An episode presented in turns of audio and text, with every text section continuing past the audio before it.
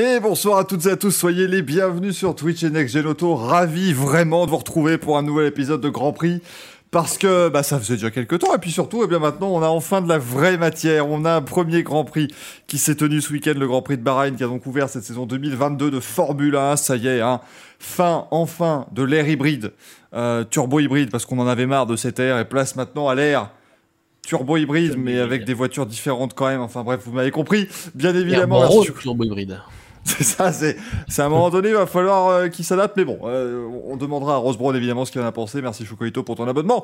Et donc, bienvenue, et on va vous dire tout ce qui s'est passé dans ce Grand Prix de Bahreïn, hein, que ce soit évidemment le doublé Ferrari, le doublé euh, McLaren plus bas. Enfin voilà, vous avez un petit peu tout. Il y a eu plein de doublés pendant ce, pendant ce Grand Prix de Bahreïn, donc on va vous parler de tout évidemment. Et aussi, on va encore revenir bien sûr sur ce que la FIA a annoncé hein, ce, ce week-end, parce qu'ils sont venus comme ça, c'est quelques heures avant les essais libres. Toi, bonjour, au fait, on a fini, euh, on a fini sur Abu Dhabi, non, parce que ça faisait très longtemps qu'on n'en avait pas parlé, donc il fallait bien remettre une petite couche. Euh, bien évidemment, à mes côtés ce soir, l'ami Alex, comment ça va? Ça va, ça va très bien. moi, je voudrais avoir une pensée pour le curé de Maranello qui va se faire peut-être une tendinite cette année euh, à force de sonner les cloches. si tout se passe comme à Bahreïn, ce qui évidemment n'est pas, pas garanti. Ah, je peux dire. Ah, là, par contre, il y a 23 grands prix, 23 doublés de Ferrari. Même moi, je vais commencer à trouver ça long. Euh, bon, en même temps, en soi, j'ai rien contre Ferrari à la base, mais là, ça va commencer à être compliqué. Euh, bien évidemment, Monsieur Franck est également là, bien évidemment. Comment va-t-il?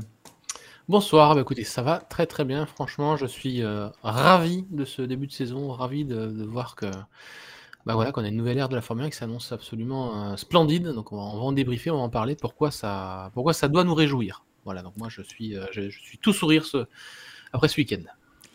Et puis bon, bah Manu, vous le savez, si vous suivez évidemment Next Auto depuis quelques années, il est pro Verstappen, pro Hamilton, pro Ferrari, pro McLaren, pro tout. Donc finalement, bah, il y a eu du bon et du moins bon ce week-end. Bah, salut à tous, il n'y a que les vainqueurs pour moi. il y a malheureusement une grosse défaite, celle de McLaren, mais ça va. Mon, médecin a fait une ordonnance de Xanax pour à peu près 9 mois, donc je suis parié dans cette saison. Et puis euh, voilà, il y a quand même des, des, motifs de réjouissance, euh, un peu moins pour les fans de McLaren, mais euh, on, va, tenir, comme on dit. Non, mais après, faut pas, eh, faut pas commencer à être très négatif. McLaren est devant Red Bull au championnat constructeur. C'est vrai. Euh, c'est quand même l'équipe qui a fini deuxième du championnat de l'an dernier. Euh, voilà, donc ça, ça commence. Du champion du monde. Et l'équipe du champion du monde pilote, donc ça commence très bien pour McLaren. Jusqu'en 2026, c'est tout. oh putain. C'est vrai que c'est malin de se louper sur une réglementation au, pile au moment où les, les moteurs sont gelés. C'est très malin. Ils ont très bien joué le coup pour l'instant chez, chez Mercedes. Euh, mais euh, honneur d'abord aux, vainqueurs. Donc si vous voulez qu'on parle de McLaren, revenez dans une heure et quart à peu près. Hein. on, devrait, on devrait en être arrivé à leur classement, vous en faites pas. Euh, une petite camomille et je reviens. Voilà, t'as as de quoi faire, hein, la Manu. Tu peux aller faire des tours de ton jardin, tout ce que tu veux. Mais voilà, il n'y a pas, y a pas trop, trop de soucis. Mais on va commencer bah, écoutez, par Ferrari. Voilà, c'est quand même très rare, mais on est tombé pile sur le pronostic qu'il fallait quand même dans toutes les émissions qu'on a faites. Là, on est, on est très bon. Hein. Charles Leclerc qui s'était avancé de la pole position, qui a fait le meilleur tour et qui a remporté le Grand Prix euh, de Bahreïn devant Carlos Sainz. Donc voilà, doublé Ferrari, ça y est, hein, évidemment. Euh, Ferrari is back, tout ce que vous voulez, voilà, hein, bien sûr. On fait, on fait toujours dans la demi-mesure quand on parle de nos amis euh, italiens de Maranello, bien sûr. Mais il faut quand même dire que sur ce week-end, bah, c'était la meilleure voiture. En tout cas, le meilleur package, c'était clairement Ferrari qui en disposait, Alex, avec euh, un Charles Leclerc qui a été très très bon, évidemment, dès, euh. Et puis on sentait quand même que ce dimanche, il était en contrôle, même s'il y a eu euh, des petites frictions, on va dire, avec Max Verstappen, mais il n'avait pas l'air plus inquiet que ça. Oui, oui c'est vrai qu'on a été, on se demandait après les essais hivernaux, notamment après la dernière journée à Bahreïn, où Red Bull avait quand même claqué un, bon, une bonne performance. On pouvait se demander est-ce que la Ferrari est un peu devant, un peu derrière Red Bull? Il y avait aussi des propos très confiants de Binotto, notamment sur le moteur. Il disait on verra si on est deux dixièmes devant ou derrière.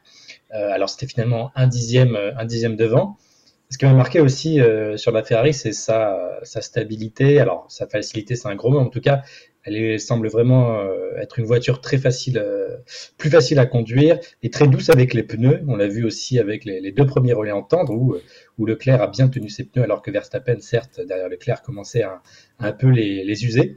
Donc c'est vraiment une très bonne masse pour Ferrari. Maintenant, il faut espérer qu'ils euh, arrivent à faire du bon développement au cours de saison, ce qui n'était pas vraiment le point fort de, de Maranello ces dernières années. Mais bon, après tout, euh, après tout, après tout, pourquoi pas. Et donc, très bon point sur la voiture, très bon point aussi bah, sur Leclerc. Je pense qu'il a quand même pris l'ascendant en moins sur ce Grand Prix sur Sainz, qui a lui-même reconnu qu'il avait connu un de ses week-ends les plus difficiles, euh, euh, même de sa carrière avec Ferrari. Et donc Leclerc qui a prouvé voilà, qu'il était quand même de la trempe de, Max Verstappen, qui était déjà prêt à jouer le titre, et qui a été aussi malin. Il n'est pas allé jouer le tout pour le tout, un petit peu comme Verstappen lors de sa troisième tentative au premier virage, mais il a été sage, il a laissé euh, Verstappen euh, passer devant, puis euh, il savait qu'en restant derrière, il aurait le bénéfice de la zone DRS. Donc, très franchement, on ne pouvait pas rêver de meilleur début. C'était Noël avant l'heure pour, pour la Scuderia. C'était Noël en mars, là, clairement. Faut pas que Ferrari se fasse attraper par la FIA et dire Verry Cross. Ah non, hein, ça suffit. On va pas arrêter de dire. Ils ont pas à chaque fois un moteur euh, relativement illégal euh, quand, euh, quand ils dominent. Je l'espère pas pour en tout cas. Mais oui, ils sont pas le pamplemousse, donc normalement il doit être légal. Hein. C'est ça, on n'a pas senti de donneur particulière. Il n'y a pas eu de fumée bizarre dans le. Dans... D'ailleurs, est-ce qu'on allait voir chez Mercedes l'an dernier s'il y avait des fumées, des odeurs, des trucs Il y avait pas. On est sûr qu'il n'y en a pas cette année en tout cas. C'est pour un ami. En tout cas, Franck, bah, c'était voilà, c'était nickel pour, euh, pour Ferrari. Ce, Alors, ouais. Alors dit comme ça, on a l'impression que Ferrari a écrasé le premier Grand Prix, ce qui n'est pas du tout le cas. Donc moi je dis effectivement chapeau à la Scuderia pour avoir euh, bah, dit, enfin réussi ce qu'elle ce qu'elle dit qu'elle ferait, donc c'est-à-dire mettre euh, mettre tout le paquet sur 2022 et réussir effectivement cette entrée dans la, on appelle ça la nouvelle ère de la FM. Si on reste effectivement sur des moteurs turbo hybrides, on a quand même des, des voitures complètement différentes repensé par, euh, par la FOM, par les équipes techniques de, de Rose Brown. Et je pense que là, maintenant, après ce premier Grand Prix, on peut quand même aussi, je pense, leur tirer un coup de chapeau, parce que c'était un petit peu ce que tout le monde attendait de, voir, c'était effectivement, est-ce que cette réglementation va porter ses fruits, va, va bouleverser un peu les hiérarchies? Donc oui, c'est bouleversé. Oui, les voitures sont proches. Oui, on a des concepts différents et tous les concepts, à peu près, sauf McLaren, désolé Manu, euh, semblent fonctionner. c'est impossible de dire aujourd'hui si c'est Red Bull qui a raison, si c'est Ferrari qui a raison, si c'est Mercedes qui va avoir raison parce qu'ils sont pas si loin. On a quand même des voitures qui sont hyper proches et pour un début de réglementation d'avoir des, équipes aussi proches que ça, moi je dis que c'est ça nous annonce vraiment un nouvel âge d'or de la Formule 1.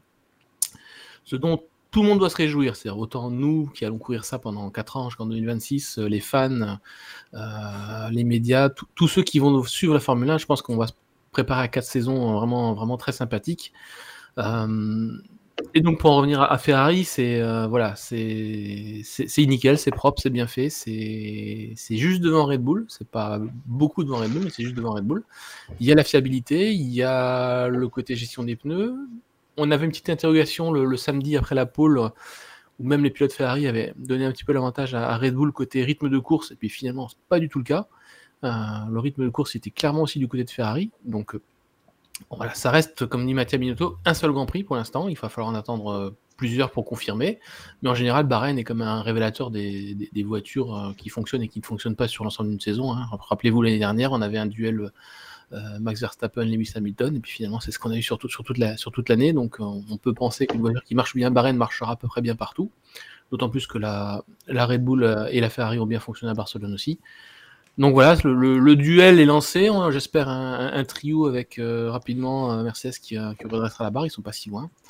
donc voilà, pour moi, c'est vraiment le, début de saison en fait rêvé, je pense, pour, pour lancer cette, cette ère de la Formule 1. Très clairement, alors j'ai évidemment mis une petite image de Rose Brown parce que bon, lui, hein, rendez-vous compte, il est pas redescendu hein, depuis dimanche. C'est-à-dire que là, c'était Noël complètement hein, pour, pour Rose Brown. Il a... Et c'est vrai que tu as raison de le dire, Franck, pour toutes les équipes qui ont travaillé là-dessus parce que ça a été présenté en 2019, le, ce règlement 2022 et les premières ébauches, les premiers concepts de voitures. Et juste ça, ça fait depuis 2019 du coup qu'ils sont là en train de se dire et si ça marchait pas? Il y avait toujours ce risque. Euh, on pouvait se retrouver avec une seconde d'écart entre chaque voiture, on pouvait se retrouver avec des voitures qui étaient beaucoup plus dures à, suivre ou quoi que ce soit, et finalement, ça a quand même très bien marché.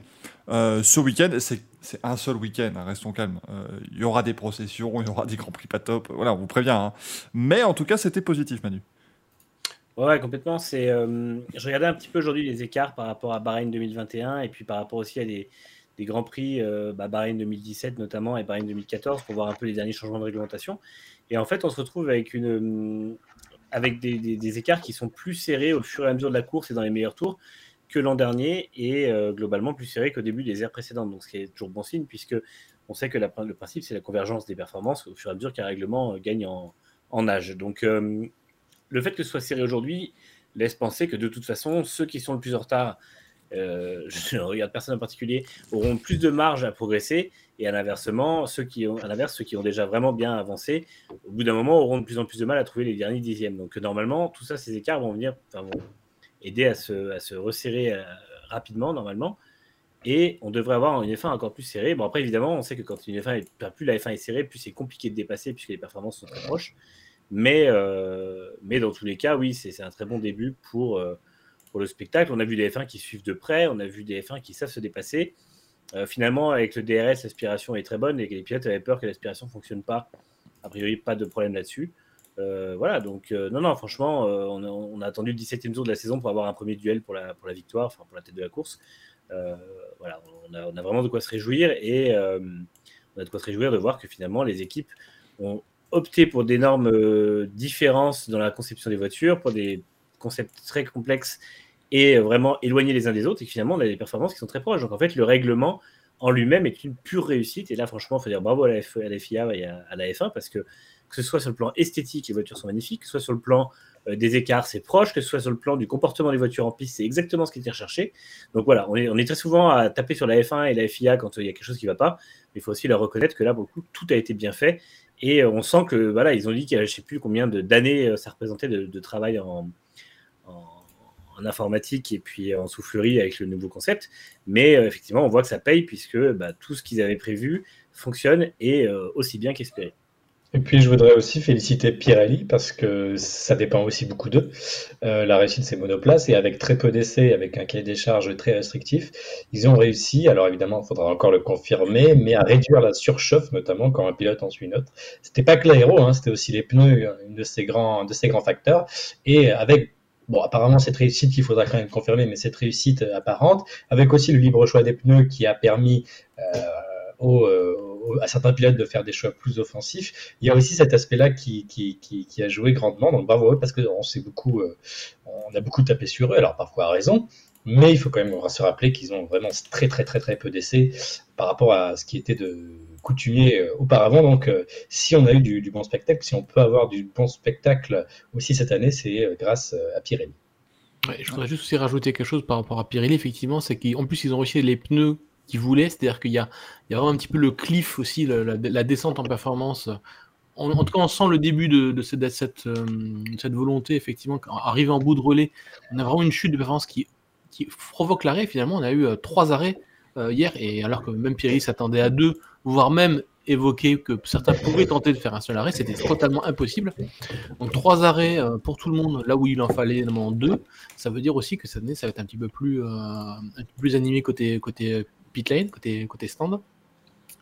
Et pour euh, englober tout ça, ne pas oublier que ben on a des F1 qui sont super proches et qu'en plus, on n'a pas de course à l'armement possible puisque tout le monde a un budget capé limité. Donc ça veut dire que Mercedes, Red Bull, Ferrari peuvent pas lancer des centaines et des centaines de millions de dollars euh, pour euh, reprendre de l'avantage très facilement ou pour pour dépasser leurs adversaires. Donc ça aussi, c'est quelque chose qui est, très salutaire dans cette nouvelle ère de la Formule 1. C'est-à-dire que tout le monde va devoir euh, se focaliser rapidement sur des solutions qui fonctionnent et ne pas développer 14 euh, 000 euh, versions d'une monoplace jusqu'à trouver la bonne. Quoi. Et ne pas oublier pour les Pirelli qu'ils avaient ce week-end les pneus les plus durs. C'était les trois composés les plus durs et c'était pourtant pas si, pourtant pas si solides. Et sachant que la semaine prochaine à Jeddah, ou alors ce sera. Non, c'est dès Jeddah, je crois qu'il y a un saut dans les composés, c'est-à-dire qu'il y a.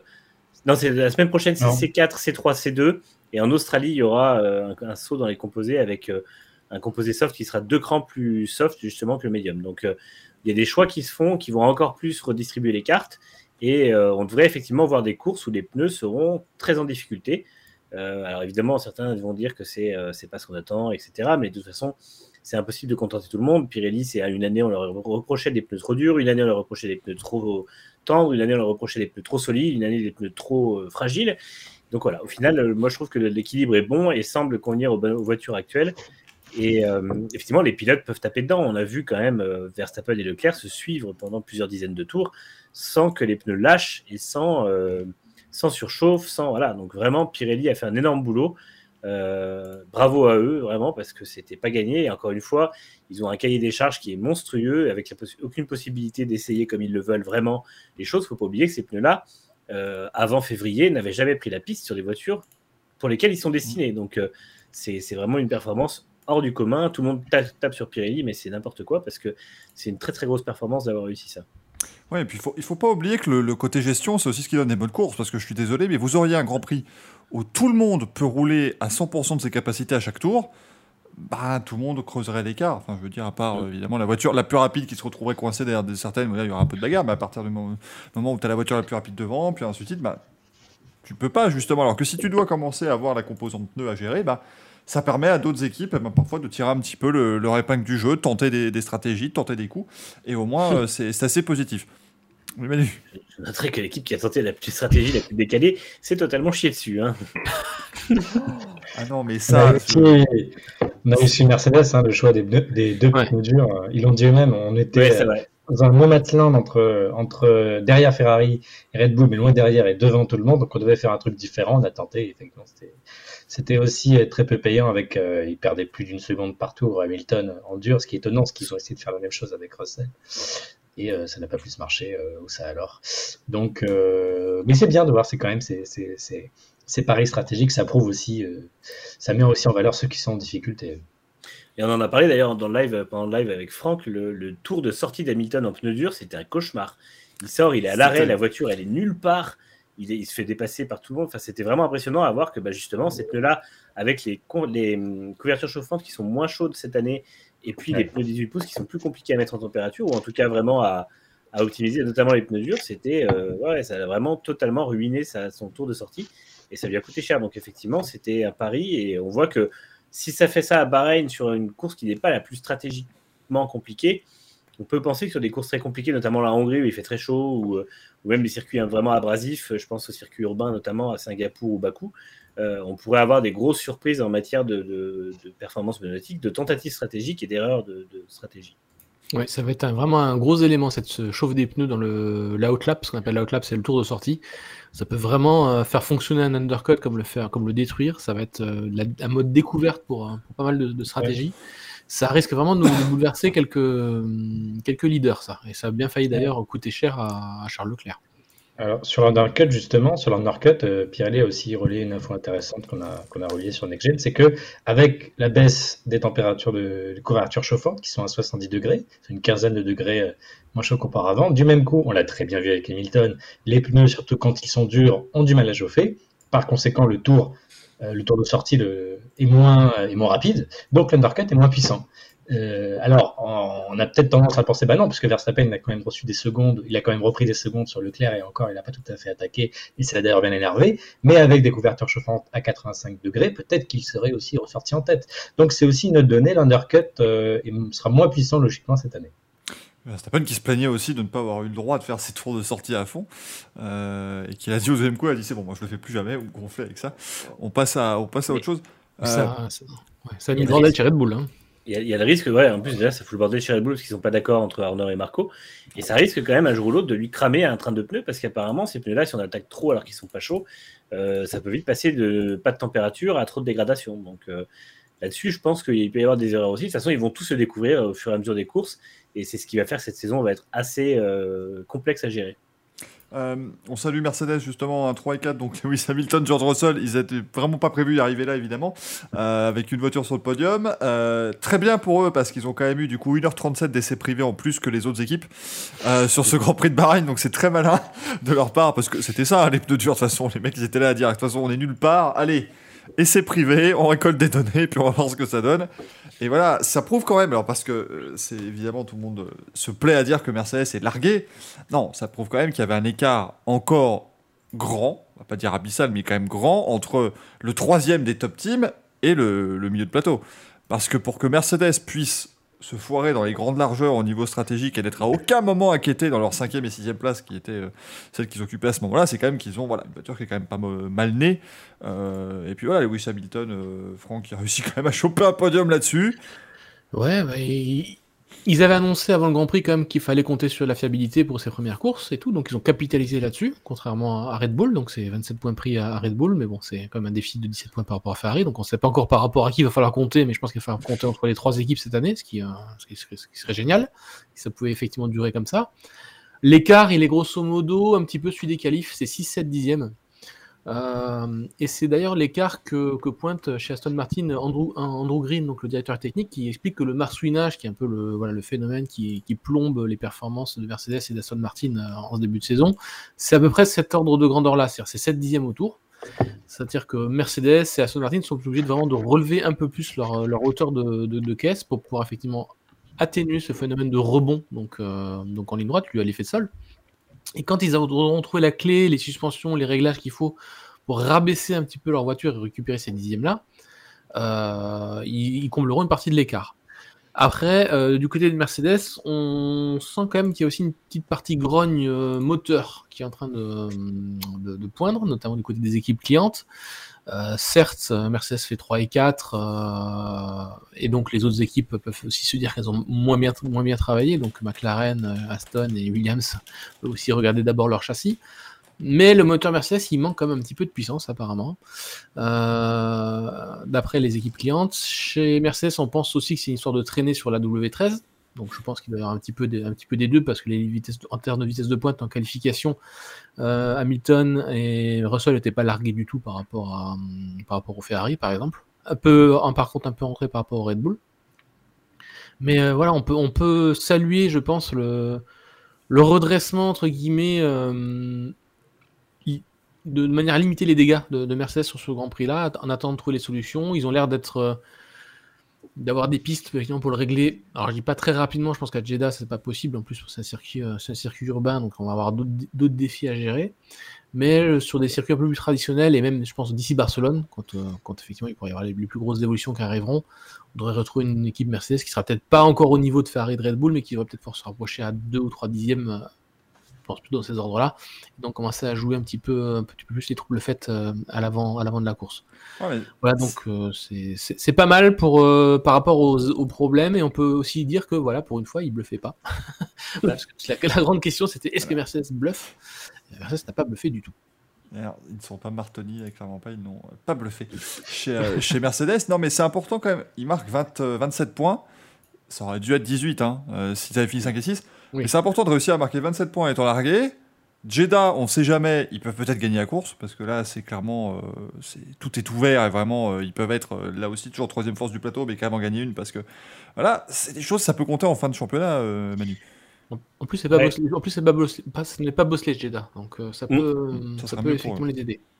Totalement, ouais, dans l'application, après, c'est comment dire, c'est vraiment euh, Mercedes, c'est vraiment l'équipe qui est capable de, profiter de tout de ce qui se passe en piste. On l'a vu hier, en fait, c'est-à-dire qu'ils savent qu'ils n'ont pas la performance, et ben ils vont miser sur euh, moins de performance, mais une fiabilité qui soit meilleure. Donc, euh, bah, voilà, ils ont fait le, meilleur compromis possible pour avoir un peu de marsouinage, mais pas trop, avoir un peu de perte de performance, mais pas trop, que ce soit vivable pour les pilotes qui ont quand même connu une course assez compliquée, mais euh, qui ont pu la tenir jusqu'au bout. Russell disait que c'était quand même vraiment pas facile pour lui. Il n'était pas en grande forme après la course. Euh, ça devrait être un peu moins pire à, Jeddah, parce qu'en fait, il avait beaucoup de mal. C'était sur le, le, pire moment où il y avait du marsouinage, c'était sur les freinages euh, en ligne droite. Donc, voilà, à Jeddah, il y a quand même beaucoup de virages et beaucoup de, de lignes droites pas tout à fait droites. Donc, ça devrait être un peu moins pire. Mais effectivement, il va falloir qu'ils profitent un peu de ce qu'ils peuvent. Euh, pour moi, c'est une équipe qui sera capable de jouer la gagne dans la seconde moitié de saison, il n'y a pas de souci là-dessus. Championnat, alors c'est tôt pour le dire, parce qu'effectivement, on voit qu'ils sont capables de tout, mais c'est vrai que par contre, ça risque d'être un peu compliqué pour eux parce que les retards sont quand même vraiment importants. Euh, alors hier, ils n'ont pas la meilleure stratégie de, pneus, mais ils prennent quand même en moyenne une seconde au tour par, euh, par les top teams pendant toute la course jusqu'à la safety car. Bon, on peut mettre ça en enlevant les pneus et tout ça, on peut considérer que c'est quand même 7-8 dixièmes par tour ce qui est quand même vraiment plus important qu'en qualif. Donc euh, voilà, ça risque d'être compliqué en rythme de course, mais c'est vrai que c'est Mercedes. Euh, quand ils auront résolu leur problème de, de marsouinage et quand ils auront compris la voiture, parce que mine de rien, encore une fois, on le répète, ils ont que trois jours d'essai avec cette voiture et non six comme les autres.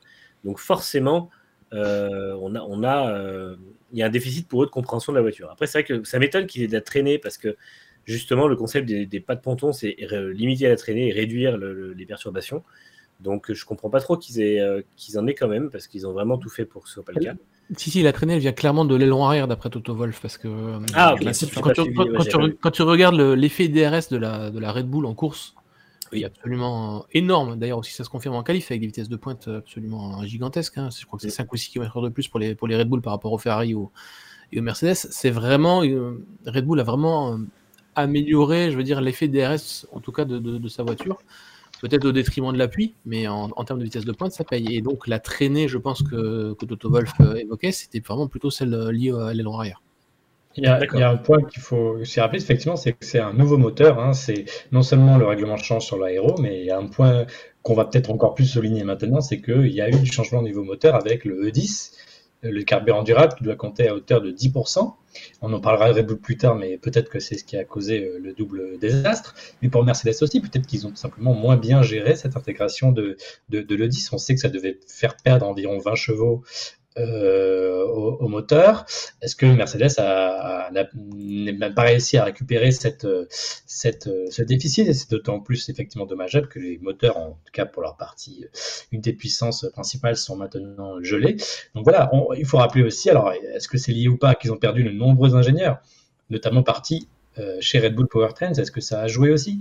On ne sait pas. Est-ce que c'est des, des ingénieurs euh, euh, espion plutôt envoyé chez Red Bull pour saboter le, le moteur Red Bull et, la pompe d'essence. Donc euh, attention à ce changement de règlement sur le disque qu'on a peut-être minimisé parce que c'est vrai que 10% de carburant durable, ça ne peut pas nous paraître beaucoup, mais et si c'était ça finalement à long terme pour 2026, le changement qui aura le plus d'impact finalement plus que l'aéro qui devrait converger euh, pour, le, pour le moyen terme. Bah, c'est vrai qu'à la présentation de la Ferrari euh, F175, il y avait euh, les, le, comment, le, le, directeur du département moteur de Ferrari qui avait dit justement que eux avaient réussi à déjà combler le, la perte de 20 chevaux à peu près de, de l'E10. Euh, Mercedes n'a jamais communiqué là-dessus et effectivement, on peut penser qu'ils ont eu un peu plus de difficultés.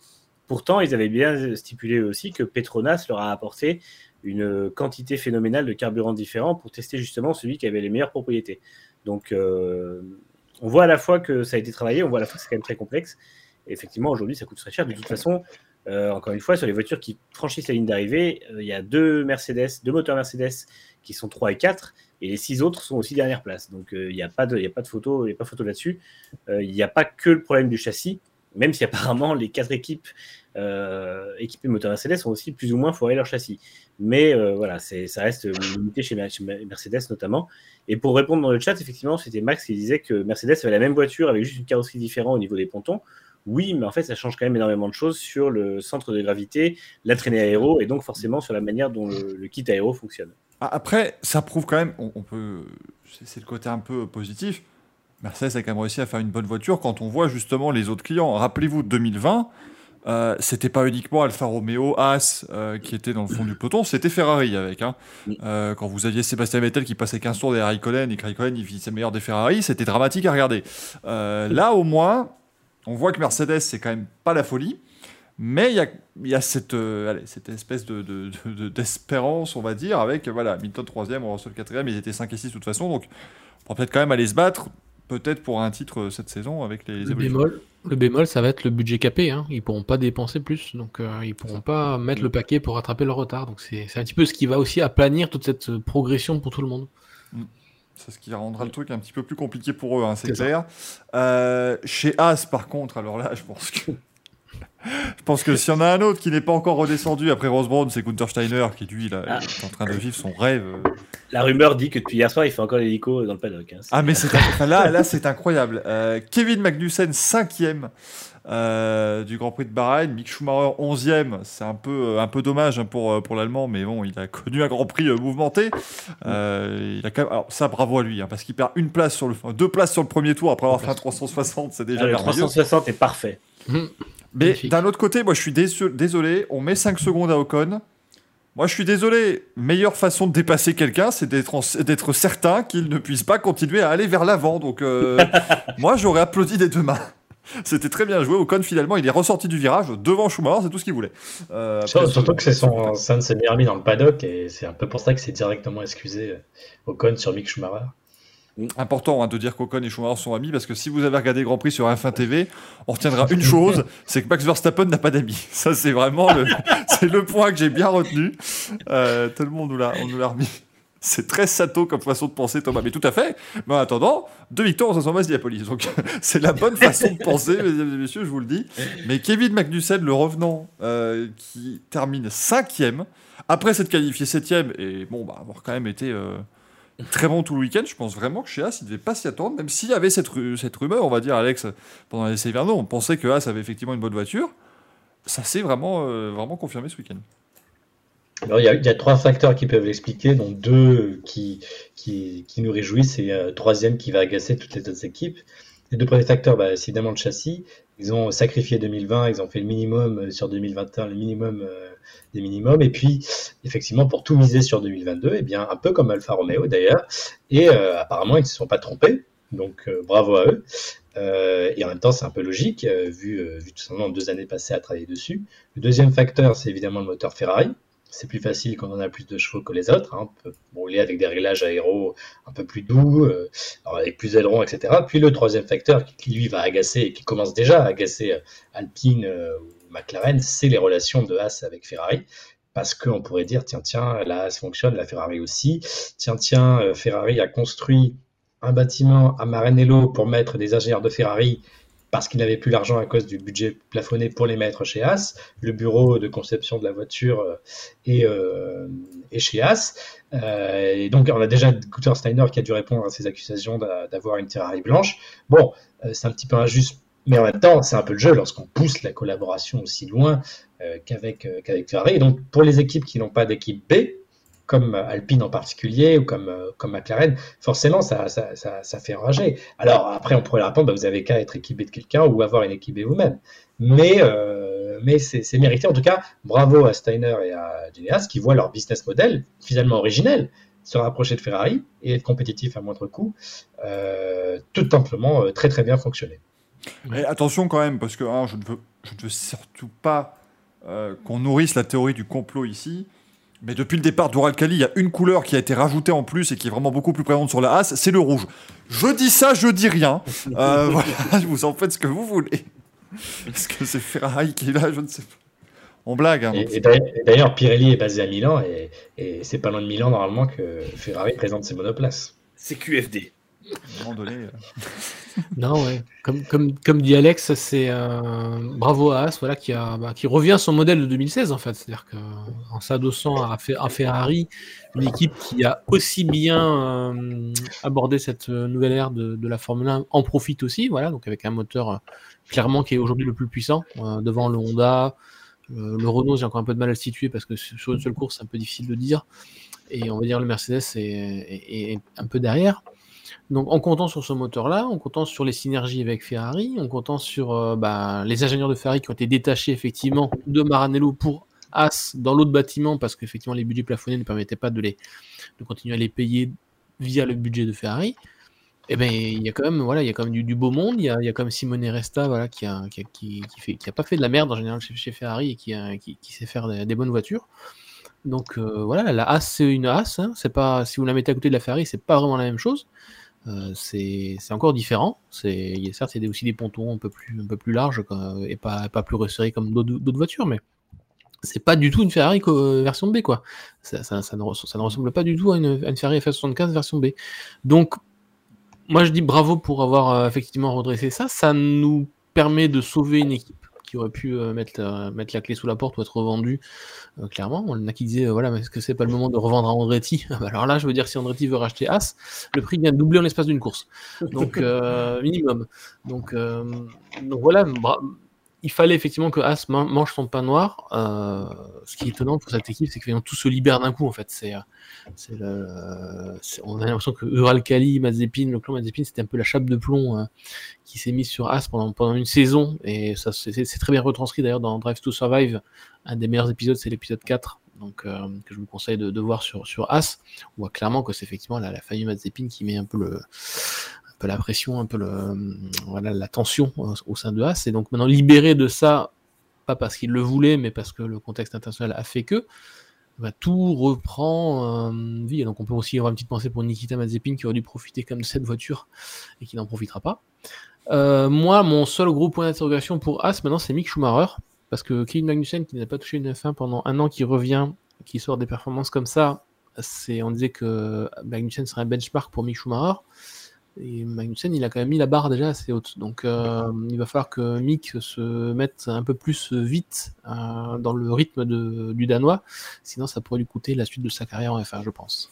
Oui, et Franck, tu dis que j'ai pensé pour Magnussen en voyant. euh, une pensée pour Mazepin en voyant Magnussen cinquième. Est-ce que, Mazepin, il aurait pas fait cinquième? Il aurait fait trois places derrière Schumacher, Ah oui, on est d'accord. On- on- 14e. on est C'est d'accord. exactement ce que j'allais dire. ouais. Ils, auraient, ils fait point. 11 et 14, je pense, avec Mazepin au volant. Non, ça aurait pas été Mais effectivement, Schumacher, c'est, un petit, ça commence à devenir embêtant. Euh, parce que normalement, c'est évidemment, là, c'est la deuxième saison. Il a fait ça en F2 ou en F3 où il met vraiment un coup d'accélérateur. Bon, évidemment, il a pas de chance avec Ocon en course, mais même en qualif, hein, euh, il restait sur le, sur le tapis en Q2 alors que Magnussen allait chercher Russell.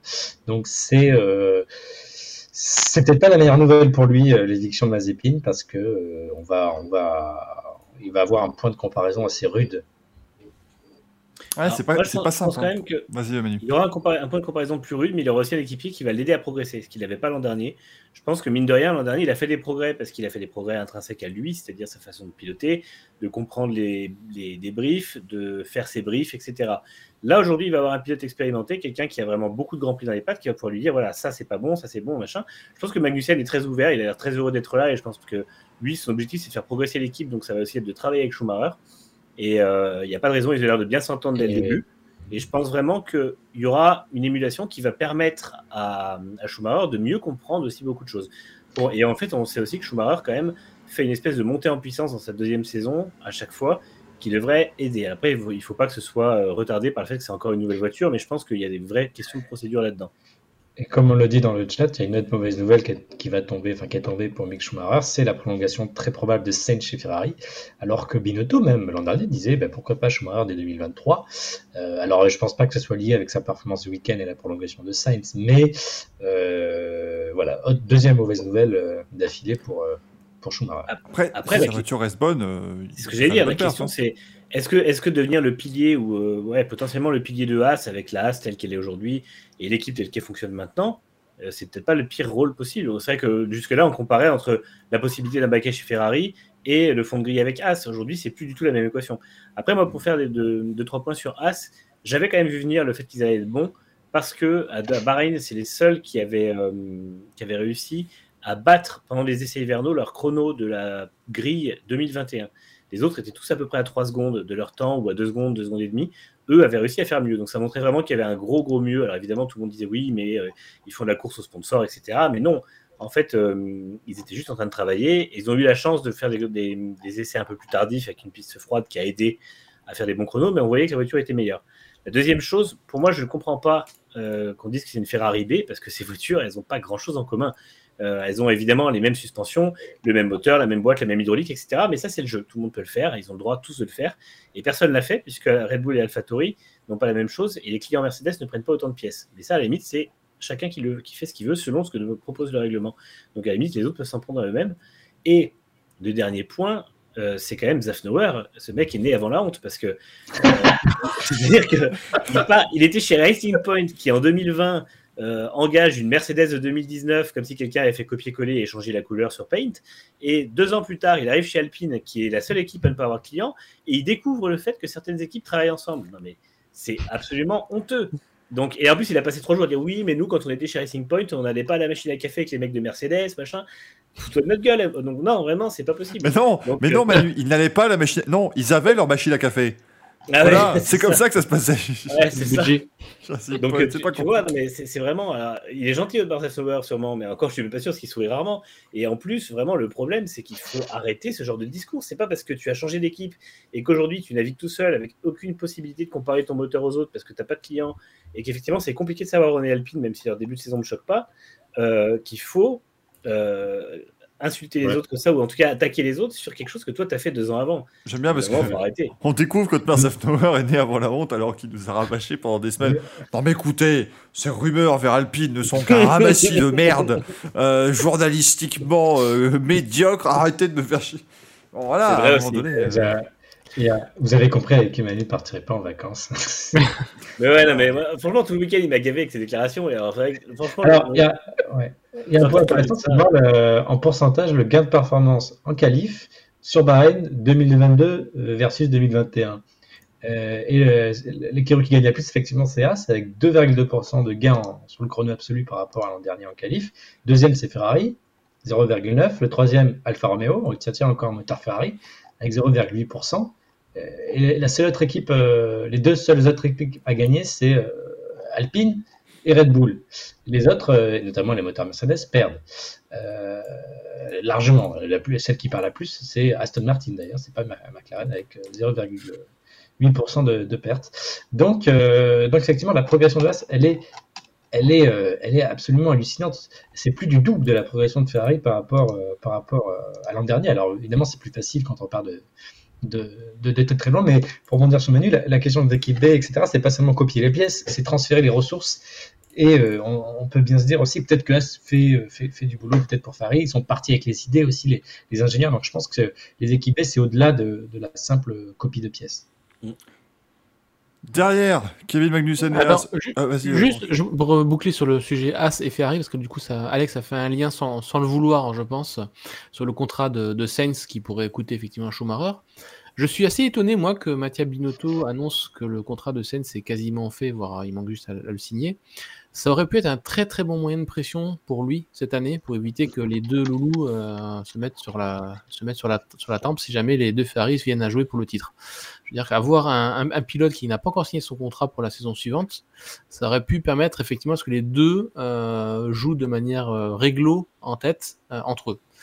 Euh, certes, c'était le, pistolet sur la tempe de Sainz et pas de, et pas de Charles Leclerc, mais euh, voilà, c'était, je pense que ça, aurait été un, un moyen de, de, pression entre guillemets de Binotto sur sur sur, sur le duel. Mais bon, apparemment, on, se rappelle de l'ambiance entre Leclerc et Vettel en 2019, c'était assez glacial. Alors oui, parce que Vettel était aussi. Et il jouait pas le titre. Peut-être qu'il avait apprécié la décharge d'adrénaline à Interlagos au moment où ces deux pilotes se sont accrochés, on ne sait pas. Il a peut-être juste envie de, de, connaître à nouveau ce, ce frisson. Ah, il est mazo. C'est l'info qui ressort de cette émission. Mais après, je pense qu'il sait, il sait aussi, à mon avis, la seule différence, c'est qu'il sait qu'aujourd'hui, il a Laurent Mekies pour gérer les pilotes euh, directement sur place. Et je pense que voilà, il, est beaucoup moins débordé par la situation. Il est pas, lui, il n'est pas dépassé par le duo parce qu'il sait aussi qu'il y a quelqu'un d'autre derrière pour, euh, pour euh, stopper l'éventuel problème qui, qui créerait au milieu de la saison. C'est vrai que Binotto s'est retrouvé lancé dans le truc en 2019. Bon, euh, clairement, il n'avait pas les épaules. Hein, on va pas, pas il n'était pas prêt. Et eh ben les deux années de, de nulle part l'ont bien aidé. Hein. Pour dire à Manu, il y avait Niki Loda entre Hamilton et Rosberg. Euh, bon, c'était quand même Niki Loda. J'ai beaucoup de respect pour Laurent Mekies, mais c'est pas Niki Loda. Et pourtant, c'était quand même euh, la bombe atomique à chaque Grand Prix ou presque. C'est vrai. C'est vrai aussi. Mais bon. Assez Après, ouais, ouais. À voir. Derrière As, du coup, bah, on retrouve Alfa Romeo. Oui, j'avais pas prévu non plus qu'on parle aussitôt d'Alfa Romeo, mais Valtteri Bottas termine 6 et il est parti 6 euh, Guan Yu Zhou marque également son premier point en F1. Euh, premier point pour un pilote euh, chinois aussi en Formule 1, du coup. Super solide. Ouais, très solide la course de. il fait une belle course, il fait un beau week-end. Hein. C'est le 66e pilote à marquer un point pour son premier Grand Prix. ce qui est déjà pas mal. Hein. Ce, qui est, ce, qui est, ce, qui est, ce qui est vraiment pas mal. on, l'a vu fondre en larmes. Ouais, surtout qu'il était descendu à la dernière place, je crois, après le premier tour. Donc, euh, donc il a fait une belle remontée. Ouais, il, était avant-dernier. Bah non, le dernier, c'était McLaren à chaque fois, mais il était juste, juste devant. Et, euh, mais par contre, effectivement, après, il est très vite revenu au niveau de Bottas parce qu'il a, bah, il a dépassé tous les moteurs Mercedes qui, qui étaient dans le chemin. Et à partir de là, en fait, ils ont fait une espèce de remontée tous les deux et il est resté à 3 secondes de Bottas jusqu'à quasiment jusqu'à la période de safety car, en fait. Donc, euh, il a tourné dans le même rythme que Bottas tout le long de la course. Donc, franchement, très solide. Euh, il, a, une, attitude très très fraîche. Il a voir sa radio même de post-course. Mmh. Il est vraiment, il explose de joie et il est tellement heureux d'être là. Et puis il a l'air effectivement d'être plus propre que Tsunoda si on le compare au rookie l'an dernier. Bon, il, fait, bon, il faut quand même pas oublier quand même qu'il se prend une, quand même une petite claque par rapport à Bottas, mais c'est normal parce que Bottas battait Hamilton et c'est son, son premier Grand Prix. Mais, euh, mais c'est très positif euh, pour lui. J'espère qu'il va pas trop traîner une réputation de pilote euh, payant ou de pilote qui apporte des sponsors, même si c'est vrai qu'il en, apporte et sans doute que Piastri méritait plus sa place que lui. Mais, mais il faut aussi comprendre Alfa Romeo qui a, qui a plein d'autres intérêts à, côté de cela. Donc potentiellement, c'est le pilote avec la plus grosse fanbase du monde. Donc ça commence bien pour lui. Maintenant, il faut pas faire effectivement une Tsunoda avec des bons débuts et puis faire n'importe quoi après. Mais je pense pas qu'il soit du même. Non il, est, hyper bosseur. Hein. Franchement, euh, honnêtement, enfin, pour avoir vu beaucoup de déclarations déjà de Vasseur, de Bottas, ça, j'ai eu euh, bah, Joe et puis Bottas en interview. Et franchement, ils ont tous l'air de dire que ça bosse énormément des deux côtés, en fait, et ensemble. Euh, et ça se voit, enfin, je veux dire, il a vraiment, il a l'air d'avoir une approche hyper humble que n'a pas forcément eu Tsunoda, hyper sérieuse que n'a pas forcément eu Tsunoda, et ça change beaucoup de choses. Et à mon avis, il y a vraiment. Alors, c'est sûr qu'il a cette étiquette de pilote payant, mais je pense qu'il faut vraiment lui laisser sa chance parce que euh, probablement qu'il va souffrir en qualif. Ça, c'est clair toute la saison, mais en même temps, comme on sait, le- les qualifications, c'est l'exercice euh, que, préfère Bottas. Euh, c'est là où il était le plus fort face à Hamilton, c'est là où il a le plus souvent battu Hamilton, quitte à se prendre des rousses le lendemain en course. Et ben là, on l'a vu encore une fois, il fait une super qualif, il est largement devant Guan Yu Zhou, mais par contre, le lendemain, il rate son départ, il est juste devant l'autre Alpha, et ensuite, ils roulent tous les deux. Donc, je pense que vraiment, le- le- les qualifs vont sûrement être un moyen pour ceux qui n'ont pas envie que Joe soit en F1 de lui taper dessus. Mais le fait est que, euh, le fait est que pourtant, il était bien, il était bien là. Et euh, pour élargir un peu plus sur le sujet Alpha, bravo à eux pour la fiabilité, parce que franchement, ils ont eu un tel nombre de problèmes entre Barcelone, Bahreïn, les essais hivernaux et Bahreïn, les essais libres, que pour moi, il y avait au moins une des deux, sinon les deux voitures qui ne voyaient pas l'arrivée. Franchement, Parce Les qu'il deux. parce qu'il le fait. apparemment, non, mais en fait, ils ont, ils ont vraiment travaillé à, à résoudre les problèmes. Et euh, Bottas disait au début des essais de Bahreïn que les problèmes étaient tous partis. Et on peut que lui donner raison, effectivement. Tous les problèmes qu'ils ont rencontrés ont eu l'air de partir au fur et à mesure, y compris ceux qu'ils ont encore rencontrés en, en essai libre. Parce qu'il ne faut pas oublier que Bottas fait le- ces performances-là avec une heure d'essai en moins. Donc, euh, franchement, vraiment, bravo à eux. Pardon. Ra- Raph nous dit c'était solide, correct, mais pas archi flamboyant non plus, euh, puisque les trois abandons sont devant eux. À un moment donné, ça reste alpha. Euh, moi, je suis Bah désolé, mais voir Bottas se mettre sixième sur la grille euh, le samedi, c'est une extraordinaire performance. C'était d'Hamilton en plus. Voilà, finir le, premier, Russell. finir le premier tour 14e, ça c'est plus du Valtteri Bottas qu'on connaît. Ça, voilà. Euh, mais la remontée n'était pas prévue non plus. Donc, euh, y a Ah, il est remonté, oui. Bottas qui remonte aussi, c'est rarement vu. Mais il était coincé derrière Tsunoda pendant un long moment, mais il, est- il reste quand même merveilleux. Je pense qu'on a vu le meilleur et un peu le pire de Bottas, le Bottas qu'on connaissait chez Mercedes, c'est-à-dire super rapide dans le qualif et puis euh, une charrette dans les premiers tours en disant mais c'est pas possible. Mais euh, bah, Vasseur lui aussi, un peu comme Steiner, hein, il voit son pari être validé, c'est-à-dire sacrifier les, les saisons d'avant pour, euh, pour, euh, bah, pour tout miser sur, sur cette année. Donc ça, ça marche. Et on se retrouve avec, euh, bah, écoutez, Alfa Romeo qui est en euh, quatrième position hein, maintenant du championnat des, des constructeurs pour l'instant. Donc c'est plutôt Derrière. As. Ah, derrière derrière As qui est troisième. Ça, par contre, ça faut- c'est incroyable. hein. Euh, Ah, ce qui a marqué euh, d'ailleurs, trois, fois plus de points en une course qu'en deux ans. Et d'ailleurs, je voulais, je voulais aussi revenir sur As une dernière fois, c'est qu'il faut pas. Ils avaient peur parce que durant tous les essais hivernaux plus essais libres, ils n'ont jamais réussi à faire une simulation de course qui aille jusqu'au premier arrêt au stand. Donc jamais ils avaient atteint le premier arrêt dans un d'un long relais.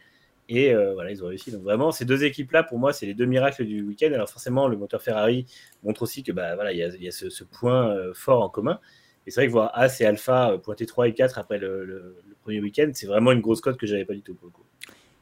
Et puis en, en cinquième place du championnat constructeur, septième et neuvième à l'arrivée, et ben c'est Alpine, bravo, superbe, magnifique d'être juste derrière As et, et Alfa Romeo, c'est quel beau week-end. Mais devant Red Bull et McLaren. Ouais. Ils ont toujours une équipe ou deux équipes qui, qui, voilà, qui les surprennent. C'est incroyable. C'est la constance du milieu de peloton chez Alpine. Je sais pas, ils doivent Ouais. avoir, ils doivent avoir quelque, Et- chose chez eux. Moi, je- je- Le Ouais. ralenti était ravi après la course, on a l'impression que c'était le plan. euh, C'était C'est ça. c'est- peut-être peut-être la meilleure équipe Renault. on, on finit 7 et 9 et ça y est, c'est la meilleure équipe Renault. C'est c'est- voilà, c'est mission accomplie, bravo. Non, mais par contre, euh, j'ai vraiment retrouvé moi les premières courses de l'an dernier. hein. Vous savez, ces courses où en qualif, c'était pas mal, on en met une en Q3, machin et tout. Et puis cette course où il ne se passe rien, et ils sont 11 et 14, tu sais, c'est vraiment dans une espèce de. Bah, j'ai retrouvé ça, cette course où il y avait, il y a pas de, il y a rien eu Rien en fait. La, la voiture était là, elle était en piste. Euh, Alonso n'a pas été très bon, d'ailleurs, on va pas se le cacher, mais il fait pas un Grand Prix euh, exceptionnel. Et voilà, bon, ils, ils mettent les deux voitures dans les points grâce aux, aux abandons chez, chez Red Bull, mais j'ai pas senti que c'était euh, dynamique hein, tout ça ce- chez, chez Alpine. bah, Vas-y, Franck. Moi, non, mais pour moi, c'est clairement un début de nouvelle ère euh, qui, sur laquelle ils misent absolument tout pour euh, remonter sur euh, les podiums, les victoires et ensuite le titre mondial qui se déroule vraiment très très mal. Je suis désolé. Quand on part sur une base comme ça pour, pour, une, pour une nouvelle ère, ça nous fait encore craindre bah, les saisons qu'on a connues avant, les saisons de transition. Les, voilà, c'est. Il n'y a pas de, il a pas de point faible euh, hyper facile à cibler en plus chez eux. On dirait que c'est vraiment la monoplace qui est moyenne. Le moteur est, est là sans poser trop de problèmes. Le châssis semble fonctionner. Il n'a pas de gros soucis qu'il faut absolument corriger qui me permettrait de gagner 3-4 dixièmes comme ça. On voit pas ce qui saute aux yeux qui pourrait débloquer facilement pour euh, rattraper le retard qu'on a vu. Donc il y a quand même une bonne seconde à, à rattraper. Euh, si ce n'est un peu plus. Euh, c'est l'écart qu'ils avaient encore l'an dernier, c'est l'écart qu'ils avaient, qu'ils avaient il y a deux ans. C'est moi, je suis désolé, c'est un petit peu le, carton rouge performance. euh, ils ont tout misé là-dessus, tout misé, tout misé, tout misé, tout misé là-dessus, et c'est moyen. Alors moi, pour le moment, on pourra dire que leur moteur est fiable, parce qu'il y avait des grosses inquiétudes. Mm. Euh, Bon, pour le moment, ils ont vu la, ils ont vu l'arrivée. Alors avec quel compromis peut-être sur la performance Peut-être que c'est là euh, qu'il y aura des gars à trouver s'ils débloquent un peu du potentiel, du potentiel euh, moteur. Mais effectivement, ça fait ni scandaleux, euh, ça, ça fait, ça fait, ça provoque ni un scandale ni, ni ça fait rêver. Bref, c'est comme euh, ce Grand Prix-là, comme les 99 suivants, ça sera des Grands Prix de transition, puisqu'ils ont dit euh, une victoire dans, dans 100 courses. Donc euh, peut-être rendez-vous d'ici 2026 pour le nouveau règlement où là, c'est promis, euh, on. Ce qui peut signifier la fin de la carrière d'Alonso d'ailleurs. hein. Je- Soit dit en passant. hein. Non, ce sera la- le début de son dernier chapitre de carrière. C'est ça. il- Mais il, re- il reviendra en 2026 parce que. euh, que- Elle transitionne. Après, Joli. Après, pour moi- la saison de transition au règlement de transition, c'est ça. Ouais, c'est ça, c'est l'ère de transition. Mais après, pour moi, ça justifie entièrement, du coup, les décisions qui ont été prises, à savoir virer Butkowski. Parce que euh, ça montre. euh, Rossi disait qu'en gros, il avait l'impression que la structure telle qu'elle était faite, et ça visait Butkowski, euh, ne lui donnait pas l'impression qu'il pouvait faire mieux que le, le milieu de peloton. Il faut pas se leurrer, Safnauer est arrivé le mois dernier. En plus, il était occupé à regarder du côté de, de Haas ce qui se passait, donc il n'a pas trop regardé son équipe.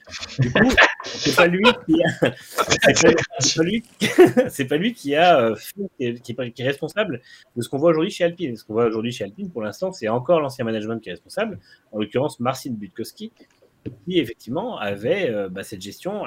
L'opérationnel est très bon, toujours, les arrêts sont super bons, les stratégies sont bonnes. Franchement, chez Alpine, il y a vraiment un gros point de réjouissance pour moi, c'est que l'équipe tourne. Non, mais vraiment, pour le coup, je suis sérieux, l'équipe tourne très très bien. Euh, Il n'y a, pas- il y a pas de grosse erreur, il n'y a pas de, de choses comme ça. Mais. Vas-y, mais non, mais j'ai juste, euh, voilà, j'ai préparé le compteur puisqu'il reste 99 courses oui. avant que Alpine joue le titre. Donc, compte à rebours est enclenché, hein, je veux pas. C'est très bon. ça va être marrant, ça, au final. C'est-à-dire deux saisons. euh, à peu près avec les, avec les 17 courses sprint l'an prochain, il faut, faut s'y attendre. Non, non, mais voilà, après, pour moi, c'est vraiment le gros point de réjouissance chez Alpine, c'est que l'équipe fonctionne très bien. On l'avait vu l'an dernier, au niveau opérationnel, à chaque fois qu'il y a eu quelque chose à tirer d'une course, ils l'ont fait. Ils ont failli faire podium à Jeddah, ils font victoire en Hongrie, ils font podium au Qatar, vraiment, pour le coup. euh, c'est une équipe qui sait, euh, qui sait faire ce qu'il faut. Maintenant, effectivement, j'ai la même euh, impression que toi, Franck. La voiture me, me, dégage rien, quoi. Il y a, pas, le châssis a l'air correct, le moteur a l'air correct, mais vu qu'ils n'ont pas de client, on ne sait pas où il est. Tout a l'air correct, les pilotes font un bon taf, mais alors Alonso un peu moins coconne, mais au final, il n'y a rien qui se dégage qui laisse penser que ça ira beaucoup mieux. Euh, on voit, bah, on parlait de Mercedes tout à l'heure, où les voitures ont vraiment des problèmes, et on sait que justement, dans un moment, ça ira beaucoup mieux, parce que quand ils auront réglé leurs problèmes, ils gagneront 5, 6 dixièmes qui les ramèneront juste derrière les leaders. Alpine, il n'y a pas de gros problème, donc il n'y a pas de grosse solution. Et c'est vraiment ce qui m'inquiète, c'est que finalement, la voiture va déjà bien, à part quand elle est mal montée en essai libre et que le ponton s'arrache, mais sinon tout va bien. Et, euh, c'est ça qui pose problème, c'est que finalement, effectivement, s'ils arrivent à gagner 3-4 dixièmes, sachant que tout le monde bosse sur des grosses évos, j'espère qu'eux aussi, parce que là, ils ont amené de nouveaux pontons qui n'ont pas l'air de changer la donne. Euh, Aston Martin, pour ne citer que, travaille sur une voiture complètement revue en soufflerie. Donc j'imagine que Alpine va devoir aussi ne pas se louper sur les développements. Et, euh, et j'espère vraiment qu'ils auront des solutions pour encore mieux intégrer le moteur, encore mieux tirer de la quintessence de ses performances pour vraiment gagner du temps, parce que sinon, euh, c'est pas en réglant les problèmes qu'ils vont gagner plus que 2 ou 3 dixièmes, et ça les amènera pas beaucoup plus haut que des top 10. Quoi. Donc euh, on reste dans le, dans le, dans le L-plan façon Butkowski, et c'est pas, c'est pas réjouissant. Et dans, le, dans la charrette, moi, à laquelle je m'attendais, je m'attendais aussi à voir partir Pat Fry. hein. Je, je sais pas honnêtement ce qu'il fait encore là. Moi non plus. Voilà. Il est dans le même ca- cabinet qu'avec David Vidéo. Euh, je suis pas sûr que Pat Fry sache lui-même pourquoi il est encore là. Donc, euh, Si vous regardez bien derrière Manu, dans le placard, il y a, il y a David Brivio. c'est ça. Je l'ai planqué. Non, mais c'est c'est terrible. hein. Euh, alors, apparemment, euh, Max Wetos qui dit que par mail a dit qu'il y aurait une grosse Evo à, à Miami. Excusez-moi, cette phrase ne me, cette, phrase- cette phrase n'est toujours pas correcte hein, dans mon esprit. Moi, il y a, il y a une, il y a une Evo pour Miami. Voilà, prépare. Oui, il y a un Grand Prix de Miami cette année, Michael. Mais, prépare-toi s'il te plaît. T'inquiète, dans, dans 9 jours, ils annoncent le Grand Prix de Las Vegas aussi. Donc, euh, Arrêtez. tu. Arrêtez, s'il vous plaît. Là, faut- Au moins les couleurs bleu et rose iront bien à Miami. Là, au moins, ça- c'est vrai. Une jolie, euh, jolie Oh livrée. non, oh non, c'est terrible. Là, tout- ah non, non, non, ah non, Franck, ne me rappelle pas le truc. Oh, on vous promet un truc Miami Vice, vous allez voir, une Ah ouais. vibe années 80. Le bleu, il est par défaut sur Paint et le rose, il s'accorde pas. Oh non, mais c'est pas possible. Oh, arrêtez. Oh, je vous en supplie. Oh oh. Oh, Par contre, encore une fois, cette livrée rose est superbe. Moi, je m'attire, elle rend très très bien de nuit et de jour. euh. Ah oui, moi, mais les roses, oui, ça, il y a pas de souci. C'est très dur de se planter quand on fait une voiture rose. Peut-être quand elle reviendra Donc, bleue, euh, elle ira plus vite. Ah, La peinture rose, elle, Tu, tu peux demander à Racing Point s'ils avaient ajouté du bleu en 2019, ça a été la, peinture rose pèse plus lourd. C'est le C'est problème. c'est pas débile comme théorie, puisque la Mercedes, depuis qu'elle est argentée, euh, elle va moins vite. hein. Quand on vous dit que Ah, en fait, c'est qu'une fait- question de couleur, putain. c'est la chronique, euh, la chronique technique. Vous remarquez que, la- la- vous remarquez que c'est la première, enfin pour la, la seule fois où As avait du bleu sur sa voiture, ils ont pas marqué de points. Bon après, euh, je dis ça, je dis, série en cours, c'est c'est- incroyable. Non, non, mais là, Et, et Lewis, à force de se prendre pour Valentino Rossi. euh, ah, Valentino Rossi, Nico Rosberg, hein, le mec, c'est- il a eu ça. euh, 25, euh, Tribute. 25 personnes qui sont venues là, c'était terrible. hein. Enfin, le, le- juste, d'accord, oui, la voiture rose elle est jolie et tout, les casques. Enfin, le casque. Alors. Parce que le casque d'Alonso, moi je suis désolé, il est. Le casco, là, il en- il- c'est pas possible. C'est- Ah, putain, Quelle horreur Je suis désolé, mais En fait, le fait qu'il ait laissé le bleu au-dessus, ça, ça rend le truc encore plus immonde, quoi. Ah non, mais c'est... c'est- rien Ils auraient dû faire Ocon parce qu'Ocon, il faisait deux, deux espèces de nuances de rose, ça passait bien, mais là, avec le bleu, c'est affreux. C'est vraiment une, une catastrophe. Mais bon, que voulez-vous? Heureusement, euh, c'est pas le casque qui fait que la voiture va aller vite. En même temps, ça tombe bien parce que pour l'instant, la voiture ne va pas très vite. En en enfin voilà. Mais c'est terrible. hein. Moi, j'étais là. Ah, il y en a eu en Q3, c'est cool. J'étais content. On en a il y a une Alpine en Q3, voilà, c'est bien. Michael, au bout d'un moment, chez Alpine, c'est Belle qui va prendre. hein. À un moment donné, je, je vais leur mettre des tatanes à tous. C'est- Je n'en peux plus. Faites une putain de Ouais, voiture ouais, compétitive. ouais. C'est tout ce que je leur demande. Il restera plus que Laurent Rossi qui aura viré tout le monde et il sera tous ça. Dessin. Je travaille deux voitures et puis voilà. Il Il dirigera l'équipe, il changera les pneus, il pilotera. Voilà, un, un très très grand homme. Euh, alors attention, ça n'a rien à voir avec ce que je vais dire tout de suite, mais on va parler du Yuki Tsunoda euh, et, et d'AlphaTauri. Euh, mais ça n'a vraiment, il n'y avait pas de, il y avait pas de transition, En transition. sans transition là, véritablement. Euh, mais euh, AlphaTauri qui est la, qui est sixième, alors, qui est sixième du championnat, mais aussi dernier. Donc euh, faut, faut, faut voilà, faut être inquiet puisque ce sont la, dernière équipe à marquer des points ce week-end. Yuki Tsunoda qui termine huitième. Ce qui est bien euh, pour, pour Yuki Tsunoda, parce qu'il fait pas un mauvais week-end. Par contre, voilà, Pierre Gasly, il a quand même terminé. Enfin, oui, je vois Manu qui, qui Il prend une belle rouste en qualif, Il quand même. prend une belle branlée en qualif, certes, mais vu la saison 2021, c'est un bon week-end pour Yuki Tsunoda. Il se prend sa, sa pilée en qualif, et puis au moins, ça, se, ça, se- ça ne se gêne pas en course et ça se Le seul pas, mais moteur RB qui a pas pété. Voilà. Pété. Il y a un moteur qui s'est. Il y a- il y a un Red Bull Powertrain qui n'a pas lâché, c'est celui de Tsunoda. Euh, parce que Pierre Gasly nous a fait un barbecue du, du- du plus bel effet. Oui, Euh, gros titre de France Info d'ailleurs. Ils ont, ils ont tous eu peur pour euh, Pierre Gasly. Ouais. C'était le gros titre de France Info dimanche soir. J'ai pas compris. Ils l'ont pris pour Romain Grosjean, dis donc. C'est ça. Ils ont vu, ils ont vu une sortie de virage de Bahreïn, ils font Mais qu'est-ce que c'est que ça, c'est une voiture avec un Français en feu C'est pour nous, ça. C'est- pour nous, les médias généralistes. Euh, C'est très dommage pour Gasly, qui a, pour moi, qui a fait une des plus grosses perfs en qualif, c'est que son AlphaTauri était vraiment souffrait vraiment dans, dans, dans la nuit. Alors c'est dommage, il était bien le jour, mais ça se passe pas le jour à Bahreïn. Il fait passe trois trains de, de, de pneus, je crois, en Q1 parce qu'ils ont euh, chez AlphaTauri, ils flippent de pas passer en Q2, la preuve, Ça. euh, avec Tsunoda. Et il arrive à se qualifier en Q2 avec un seul train, en faisant un neuvième, un- vraiment un gros temps pour moi. Et puis il était, bah, sans le barbecue, il était en bonne position pour inscrire des, bons points. Alors encore plus euh, si les deux Red Bull euh, n'avaient euh, pas fini la course. Donc c'est quand même une grosse perf de, de Gasly dans la lignée de l'année précédente. C'est assez injuste ce qui lui arrive. Mais, pour moi, il peut pas faire plus que ce qu'il a fait là. Ouais, en fait, il était vraiment en train de faire une très grosse perf parce que finalement, effectivement, il aurait pu faire top 6 avec, euh, avec euh, l'abandon des Red Bull, donc, euh, ou je crois top 7. Mais voilà, dans tous les cas, il faisait une très belle perf parce que je pense que l'AlphaTauri ne vaut pas ça, clairement. Ou en tout cas, il ne vaut pas beaucoup mieux. Il en a fait tout ce qu'il pouvait. Son tour en Q2 est absolument dingue et, c'est vrai que bah, c'est super mal récompensé de d'abandonner comme ça sur la fin de course alors que finalement il a fait une course qui était parfaite. C'est compliqué pour lui, c'est dommage parce que l'équipe semble pas euh, avoir une voiture qui soit idéale. Euh, ils ont notamment eu des gros problèmes de fonctionnement la nuit la voiture ne perdait totalement sa performance la nuit, alors que la journée ça allait bien. Donc ça montre qu'il y a des problèmes de, d'exploitation selon la fenêtre de fonctionnement des pneus et de la température. Donc c'est vrai que c'est assez problématique. Et puis, malheureusement, j'ai un peu peur que l'écart soit encore colossal avec Tsunoda parce que sans les abandons et tout ça, en fin de course, il y avait quand même quelque chose comme 4 places d'écart, je crois.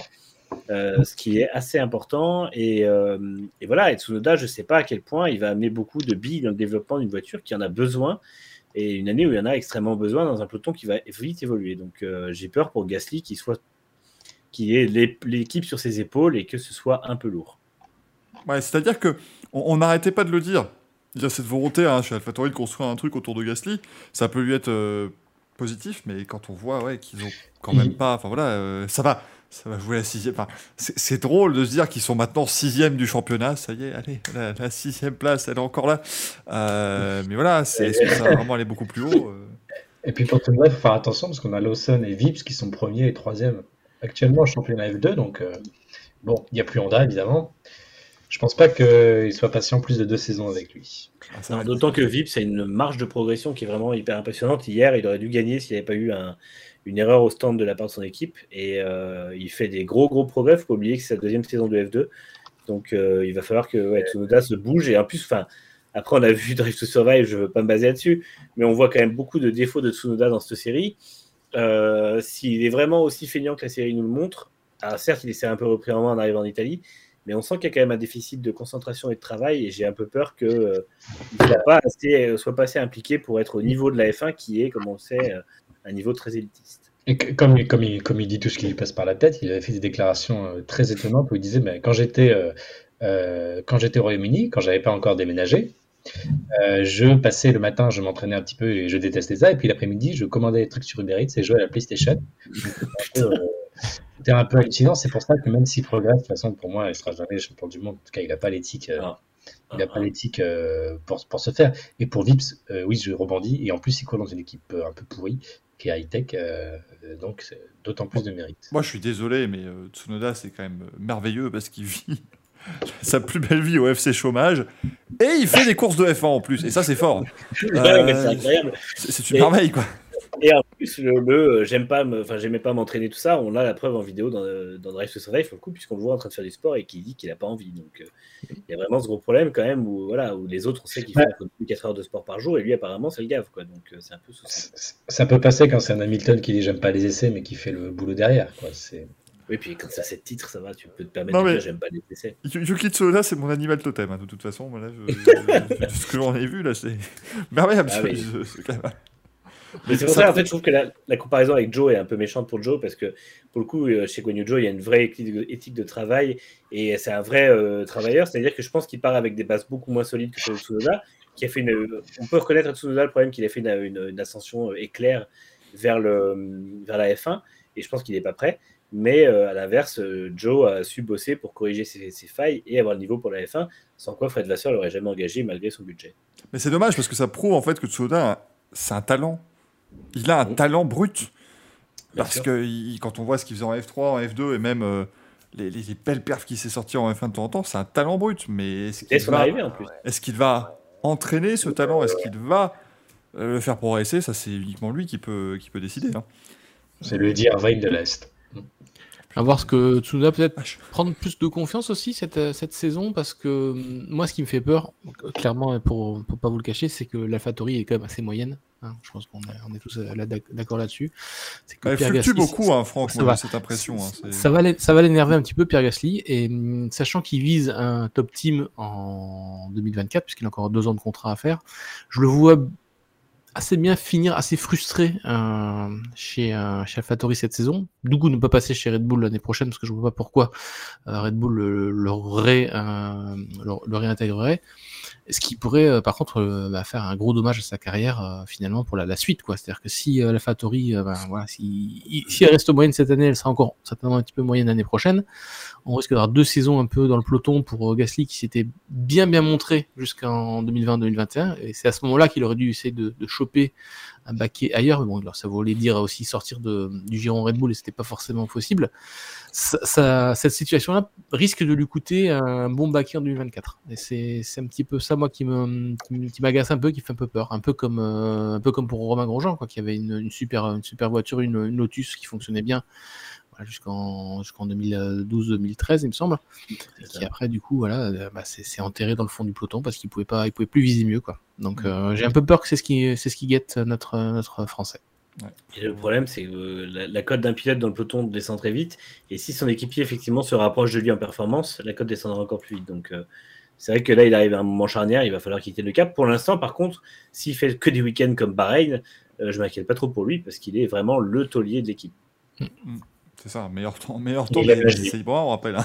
Le gaillard quand même. Alors, Ah, avec puis, une voiture qui fois, vraiment pas- 9 en Q2, hein, franchement. Avec une voiture qui, sur un tour, en fait, c'est c'est ce qu'on sent. et J'ai l'impression que c'est le cas vraiment en 2022, c'est que trouver la performance sur un tour, c'est plus compliqué. C'est-à-dire que mettre tout le tour ensemble euh, me semble, en tout cas, Ouais. ce début de développement, un peu complexe.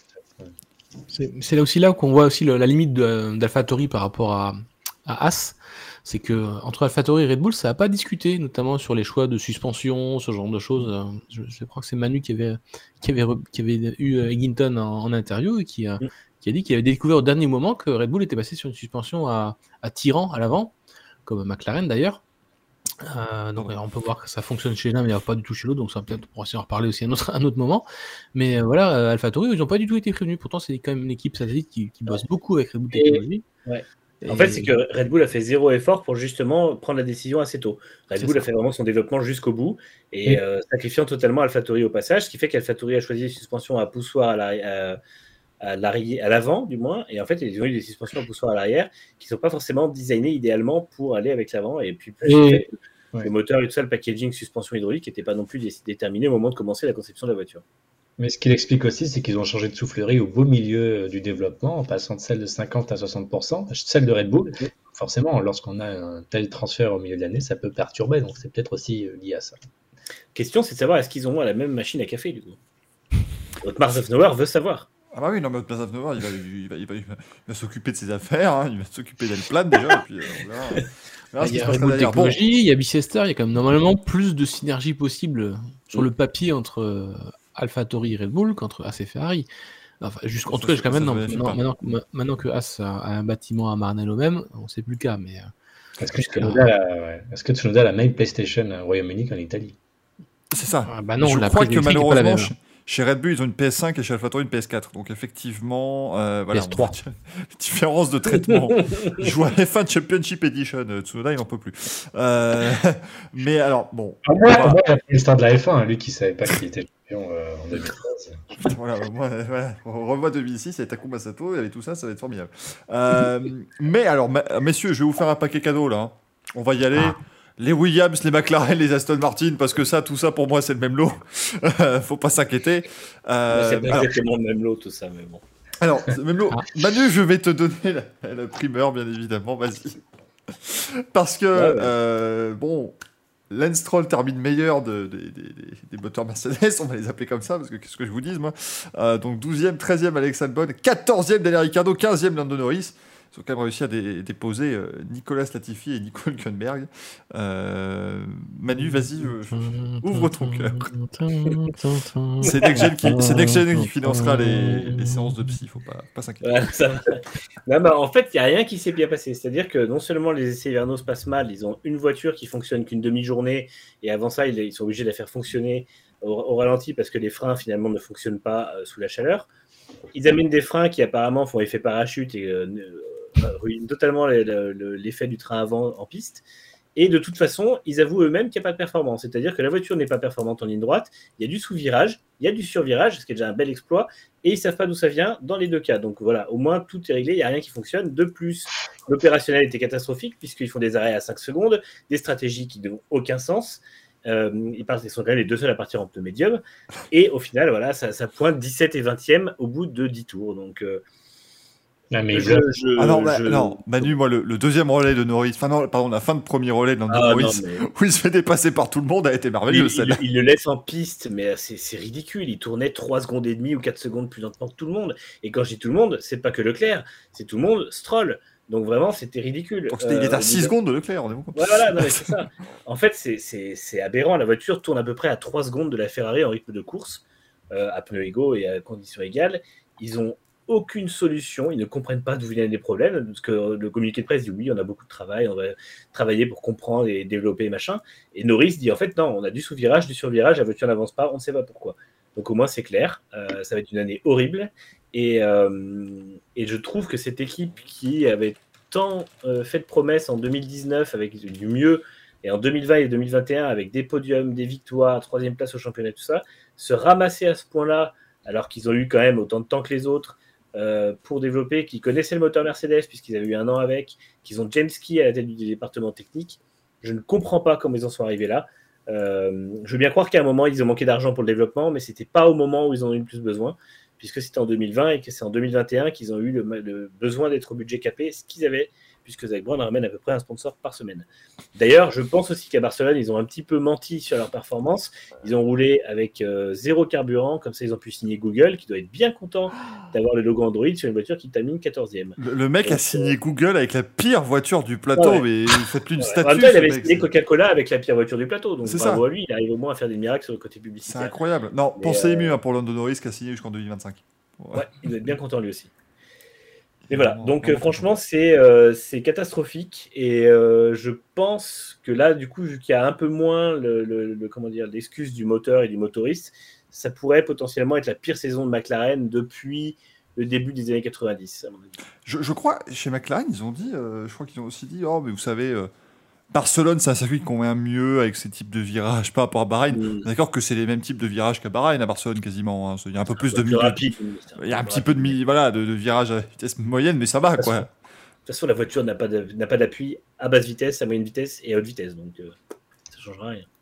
avec, tout, avec, tout, ce que tu dis, Manu, c'est quand même un miracle qu'ils arrivent quand même à battre euh, Aston Martin euh, en qualification. Parce que moi, je suis pas très étonné de voir McLaren euh, plus ou moins au niveau, alors déjà un peu plus devant d'ailleurs que Aston Martin, parce que ils ont le même moteur, bien sûr, mais ils ont à peu près le même budget, je pense, maintenant, euh, les mêmes ressources. Donc, on attend peut-être trop de McLaren, qui, selon moi, structurellement, n'est plus une équipe, n'est plus un top team. Et euh, je l'avais dit un petit peu avant, c'est qu'ils boxent au-dessus de leur catégorie depuis un petit peu comme Lotus 2012-2013, dont on a parlé, parce que effectivement, ils ont frôlé la faillite en 2020. Je pense que ça laisse quand même des traces pendant longtemps notamment au niveau de la soufflerie qui est, qui est un peu datée. Et je pense pas que du jour au lendemain, on passe à je risque la faillite ça y est, j'ai toutes les ressources grâce au sponsor.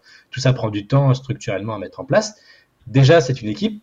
On peut s'estimer peut-être aussi heureuse que ce soit toujours en F1 d'une certaine manière. Une équipe qui a dû vendre son siège.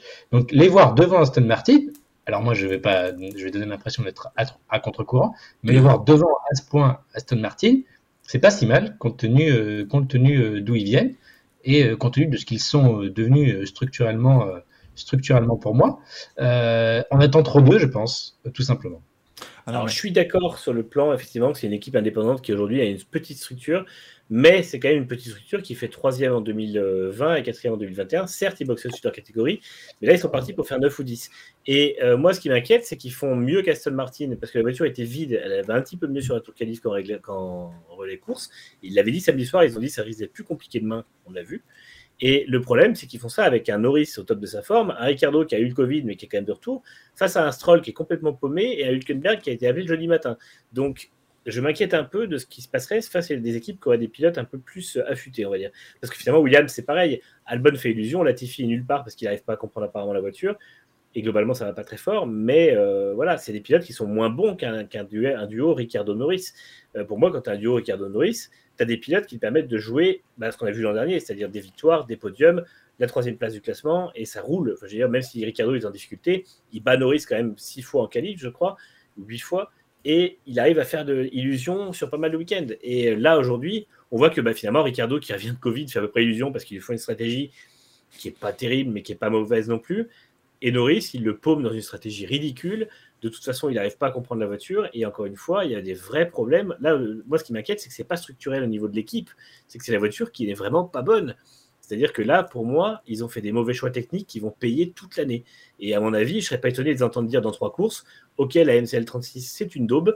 on ne développera pas, on attaque à développer la MCL 37. Et ce sera une saison horrible, parce que ce qui veut dire que si là aujourd'hui ils sont à 3 secondes en rythme de course, quand tout le monde aura progressé et qu'eux développeront une nouvelle voiture, et euh, eh ben en fait ils seront à 4 ou 5 secondes en rythme de course. Et ça va être horrible. À l'avantage, quand, quand, la saison 94 était pourrie, c'est qu'elle avait 16 courses. C'est ça. Ah, là, 23. Ça va être long. à, moins, à, qu'il passe à iOS, peut-être que ça pourrait les sauver. Je sais pas. c'est terrible, là. C'était catastrophique.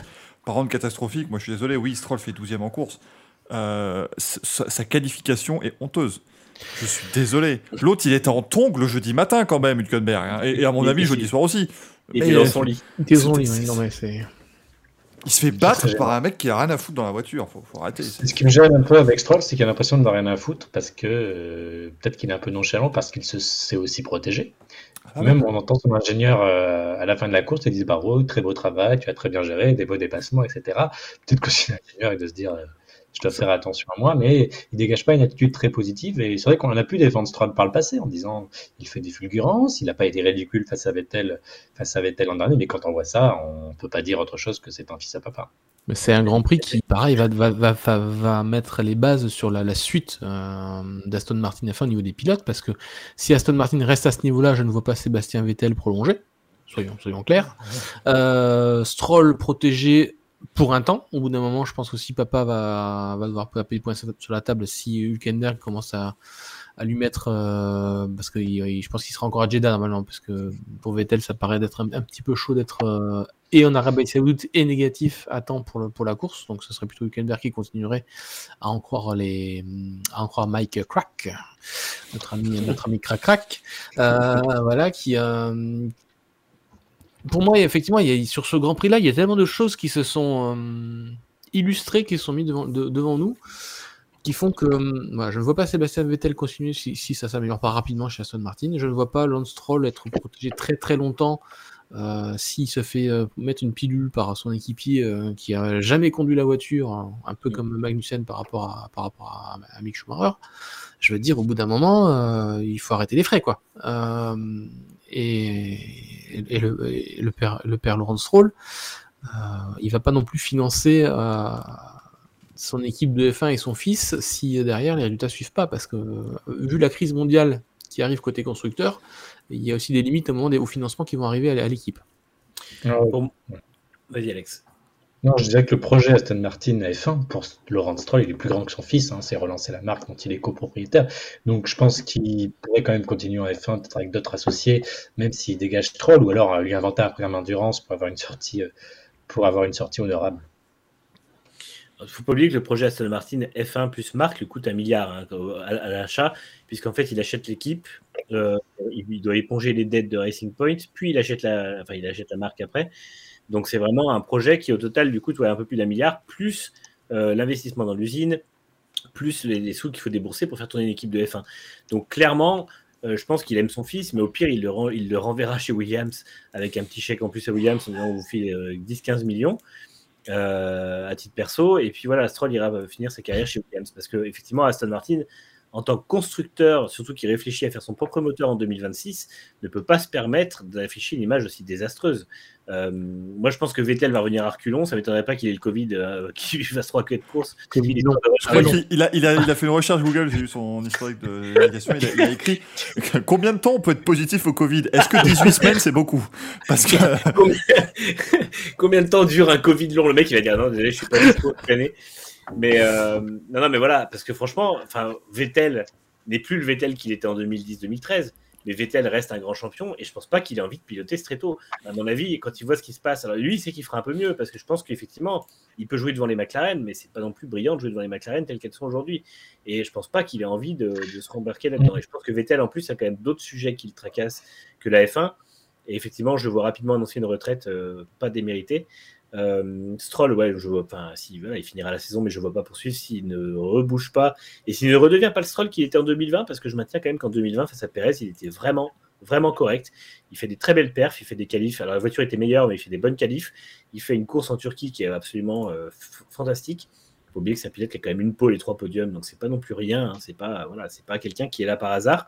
Mais effectivement, le Stroll d'aujourd'hui, qui semble être un peu perdu et finalement un peu saoulé, euh, bah, ça fonctionne plus en fait, ça fonctionne pas du tout.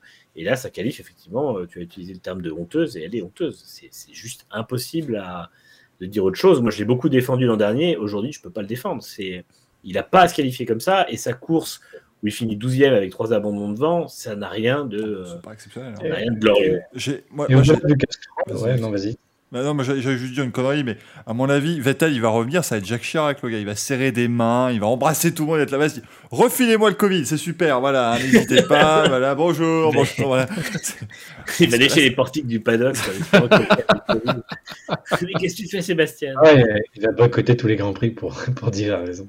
Mais euh, Ah, je, suis quand même, on est quand- je suis quand même déçu de Castrol d'Aston Martin parce qu'ils ont passé les deux dernières années à nous dire euh, oui, quand on était Force à Racing Point, on avait euh, trois copecs, on arrivait à être plus compétitif. Attendez, de- attendez de voir quand on aura les mêmes moyens que, que d'autres. Et au final, euh, bon, c'est la catastrophe. Alors, c'est peut-être une catastrophe temporaire, puisqu'effectivement, s'ils règlent leur souci de marsuinage, ils vont débloquer euh, au moins une demi-seconde. Ils ont une toute nouvelle voiture en soufflerie. Mais ça reste une des, des grosses déceptions. Et... Ah bah, on a un communiqué qui vient de tomber là justement d'Aston Martin concernant Vettel. Il nous dit que Sébastien Vettel, donc pour en ligne avec sa philosophie actuelle, viendra maintenant sur les grands prix en vélo, ce qui fait qu'il n'en fera plus que 3 ou 4 par saison. Ah, parce que la Suisse, en plus, la Suisse, il y a des montagnes et tout, donc c'est Voilà. c'est compliqué, hein, C'est compliqué. ouais. très difficile de Ouais, mais passer. Yann nous dit, Vettel va reperdre ses cheveux. non, ça coûte cher les implants. Il va revenir euh, dans deux semaines. Mais le problème, c'est que, euh, que Vettel, je pense qu'il se démotive un peu. Et le, problème, c'est qu'Aston Martin, alors, moi, j'en laisse encore un peu plus d'espoir qu'à Williams ou McLaren, parce qu'effectivement, ils ont un, réglage extrême aujourd'hui pour pas que la voiture marsouine, qui leur fait perdre 7 à 8 dixièmes au tour, ce qui est vraiment énorme et ce qui les placerait quasiment dans le top 10. Donc, euh, même dans le top 10 en qualif. Donc, euh, vraiment, j'attends de voir s'ils arrivent à régler ce problème, ce qui est pas sûr non plus. Et la grosse Evo qu'ils amèneront, euh, qui est actuellement en travail en soufflerie, sera déterminante pour la suite de leur saison. Euh, mais effectivement, dans tous les cas, c'est loin de ce qu'était Racing Point au moment où ils avaient une Mercedes que, avec la couleur En différente. en plus, comme on parlait des, des couleurs, la voiture est jolie, donc ça doit, ça doit marcher. Ouais, c'est ça. La voiture est très jolie. Heureusement, ils ont ça pour eux. Mais euh, c'est vrai que c'est euh, c'est- c'est compliqué. Ouais. Il y a peut-être une perte de compétence du fait qu'ils ont hérité d'une voiture qui n'avait pas tout à fait développé par eux-mêmes à 100%. C'est peut-être possible aussi. Euh, possible mais en aussi. tout cas, ouais, C'était pas simple pour eux. Bon, Williams, euh, voilà. hein, bon, là, au- autant vous dire, on était positif sur Latifi. Euh, C'est joli rousse hein, ce week- enfin, ce week-end.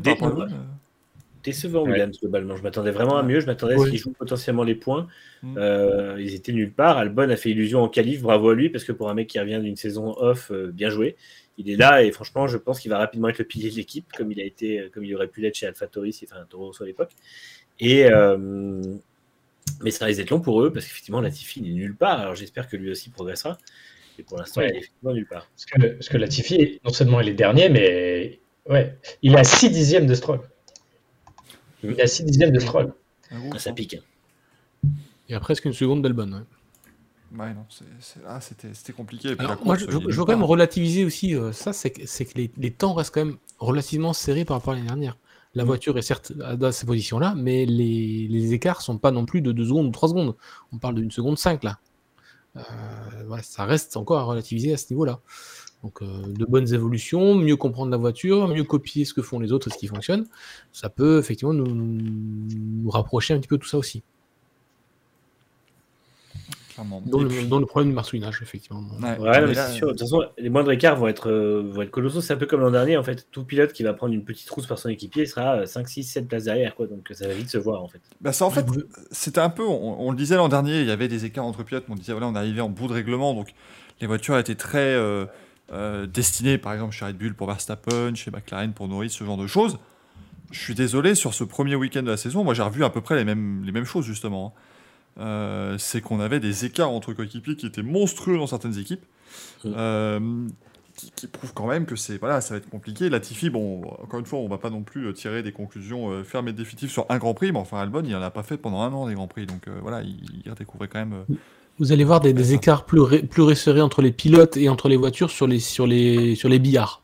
Style Mm. euh, voilà, Paul, Paul Ricard, genre de, genre de circuit où effectivement il y a zéro boss, où les voitures fonctionneront au mieux de ce qui a été conçu en soufflerie, c'est-à-dire que le marsouinage n'a pas du tout été euh, testable ou prévisible ou anticipé en soufflerie. Pour ceux qui l'ont anticipé, vous pouvez pas le tester. Euh, ces, ces F1 sont hyper rigides, les pneus sont hyper rigides. Euh, ça, se voit d'ailleurs, hein, c'est très net. Vous comparez une F1 de, de 2021 et une F1 de 2022, euh, c'est une, voiture qui est très rigide, qui bouge beaucoup, qui, qui, qui, qui sautille. C'est vraiment pas fait pour des circuits bosselés. Sur des billards, je pense que avec des voitures plus stables, du coup, vous reverrez des écarts beaucoup plus proches. Et voilà. Donc, en attendant d'avoir ce, de, de, réussir à maîtriser ça, vous avez verrez ce genre d'écart. Maintenant, sur un, sur un, on aurait eu, on aurait commencé sur le circuit du Paul Ricard, par exemple. Je pense qu'on aurait, n'aurait pas vu ça. On aurait vu des, des, choses encore plus, beaucoup plus, beaucoup plus proches. Mm. Ça aurait pu être, ouais, ça aurait pu être effectivement. C'est mon petit prono pour certains voilà. pilotes. Hein, mais on verra, mmh. on verra ce que ça donnera. Il y a Romain qui demande est-ce qu'il y aura du marsouinage à Monaco? Non, ils iront pas assez vite pour que ça marsouine. mais c'est vrai parce que finalement ça marsouine dans une ligne droite bien droite et la, la vitesse de pointe est dans le tunnel. Je pense pas que ça marsouinera. Par contre, les voitures risquent d'être très compliquées à régler parce que beaucoup de bosses et des freinages en appui euh, qui obligeront à plus de stabilité, notamment je pense à la sortie du tunnel qui, euh, qui est un gros piège pour les voitures qui sont un peu rigides. Donc euh, ça risque d'être assez sympa. Et, et, et en motricité aussi, ouais. ça, va être, euh, ça va être difficile à Monaco motricité parce qu'avec des suspensions hyper rigides, ou alors moins qu'ils arrivent à mettre des suspensions très très souples pour ce, juste pour ce Grand Prix là. Euh, c'est pas évident de faire. Euh... Ça se voit au départ d'ailleurs. Hein, si vous avez regardé les départs, on a l'impression que les voitures sont un peu scotchées par rapport, par rapport au pneu de 13 pouces. Ça a du mal à. Voilà, bah forcément le pneu, le pneu ne se tord pas et donc n'accroche pas autant le. Mm. Pas autant la... C'est la Ferrari. C'est la Ferrari qui me semble hyper bonne en motricité pour le coup. Là, on oui, Leclerc, c'est très facile à la réaccélération. Donc euh, peut-être qu'il fera, peut-être qu'il verra la arriver à Monaco. On le lui souhaite pour une enfin. Ce serait bien. Ce serait un bon début pour lui. Mais ça, imaginez, enfin le marsouillage, heureusement, on va pas assez vite dans le tunnel, mais t'imagines un bon coup, tu vois, tu rentres dans le virage à droite du tunnel et tu tapes à ce moment-là, la voiture tape le sol, c'est c'est quoi faire un euh... direct vers le mur. Hein, donc euh, J'espère que d'ici Austin, les équipes vont régler le problème parce qu'on sait qu'à Austin, c'est quand même un énorme problème. Oui, non, mais après ça, encore une fois, voilà, il y a quand même deux, deux limites. Euh, on parle de circuit Bosley, là c'est une piste de motocross, donc c'est pas tout à fait la même chose, c'est pas le même sport. Hein, on est... Surtout que d'ici là, les, les, NASCAR seront repassés dessus, donc ça ne va rien arranger. Il y aura des, il y aura des vagues entières. Attends, la course de NASCAR est après la course de moto, rassure-moi Manu, parce que je, je m'inquiète pour eux, ils vont, ils vont commencer à deux ah, euh, non, c'est avant, puis c'est rapidement. Mais, ouais, en fait, ah, aussi, on dira putain, les voitures elles marsouillent, ils diront non, non, c'est la piste. C'est la piste, c'est normal, c'est juste très Bosley, c'est affreux. Euh, et en parlant d'affreux, bah, pour terminer le, le retour sur ce Grand Prix, bah, Grand Prix de Red Bull. Hein. Enfin, le Grand Prix était très bien. Ouais. Pour, euh, Avec les 52 premiers, 53 premiers tours étaient. Euh... J'ai vu un très bon, euh, un très bon même passer avec, vous savez, l'émission Pound Stars, là, ceux qui, euh, qui rachètent. Enfin, tu viens, ah, oui, j'ai trouvé, j'ai trouvé une pièce qui avait appartenu à Napoléon. Combien vous m'en faites et tout. Et là, il y en a un qui, qui est venu et qui dit, vas-y, je peux avoir un bon moteur pour 57 tours. Je dis, le mieux que je peux faire, c'est 56. Ce qui s'est complètement passé pour Sergio Perez, parce que ça, le, le moteur qui se coupe dans l'épingle et qu'il envoie en tête à queue, ça c'était merveilleux. Et puis Max Verstappen qui a tout eu, hein, entre le problème, euh, problème de direction assistée, le moteur qui, qui Alors, lâche, c'était Il ouais, y, y, a un truc que j'aimerais comprendre sur son problème de direction assistée. C'est-à-dire qu'au moment où il se met à s'en plaindre, tous les secteurs, il les allume en violet. Donc je comprends pas parce que est-ce qu'il a eu un moment de, de, difficulté avec les pneus neufs et qu'il avait du mal, à, il avait du soufflirage ou quoi? Parce qu'il dit qu'il n'arrive pas à faire tourner la voiture, mais au final euh, Red Bull lui dit il n'y a pas de problème, qu'on on voit pas de problème qui pourrait causer un abandon et lui aligne les meilleurs secteurs euh, les uns après les autres. Donc euh, son problème, soit il l'a un peu exagéré, soit il a eu, il a stressé parce que c'était la fin de course et qu'il y a eu, en fait, il y avait peut-être un autre problème de comportement sur la voiture. Mais euh, en tout cas, au niveau de la performance, il y avait zéro souci avant que le moteur s'en mêle. C'est la Lewis Hamilton School of, uh, of Racing. Faut pas ah, mais a, a priori, c'est quand ils auraient relâché les voitures donc, sur leur dernier arrêt, donc euh, une pièce ou quelque chose qui aurait peut-être dû se, se, casser en termes de, de, de pompe, d'assistance hydraulique parce que donc euh, il, a, quand même ressenti des efforts, euh, des, efforts euh, très importants. Alors peut-être qu'il n'y a pas de capteur sur, le, sur les efforts faits au volant, mais effectivement, il a dû sentir un train avant qui était beaucoup plus lourd qu'avant, mais ça n'a pas du tout impacté ses performances. Ça a impacté ses bras, ses muscles, mais, effectivement, en termes de performance, il n'y avait pas d'impact. Euh, après, c'est vrai que Red Bull, ils ont quand même cumulé les problèmes euh, sur, sur, ce Grand Prix, et c'est euh, ce qui est un peu c'est ce qui est un peu inquiétant pour eux, ce qui est peut-être un peu rassurant euh, pour Mercedes le temps qu'ils reviennent, c'est que la fiabilité, c'est pas ça. On sait toujours pas pourquoi les moteurs euh, se sont coupés. voilà, il y, a eu y a eu plusieurs théories, plusieurs rumeurs qui ont circulé. Pour l'instant, toutes ont été démenties et les porte-parole de Red Bull aujourd'hui a refusé de, de, dire où ça en était. il faut savoir que cette année, on a des pompes à essence qui sont standardisées. Toutes les équipes ont les mêmes pompes à essence fournies par Marelli. Italien. Italien, voilà. Bon, voilà. Ah bah voilà. Tout Voilà, est lié je- à un moment donné. Mais c'est bon, tu peux lancer les théories du complot. Je... C'est bon, on n'a plus de commentaires sur nos articles maintenant, donc c'est bon. On peut... on peut- on peut se la- Twitch, c'est pas bien non, mais voilà, et il y a eu une petite note le, samedi. invi- euh, Marilly invitait toutes les équipes, à- avec l'autorisation de la FIA, à aller contrôler les pompes. Et d'ailleurs, McLaren avait changé leur, pompe parce qu'ils avaient effectivement détecté un petit souci. Une rumeur disait que Red Bull ne s'était pas soucié de cette pompe et donc, du coup, n'avait pas vérifié cette pompe à essence. Rumeur démentie, euh, pas, de, pas de souci côté pompe à essence. Alors, il y a bien un problème d'alimentation d'essence du moteur.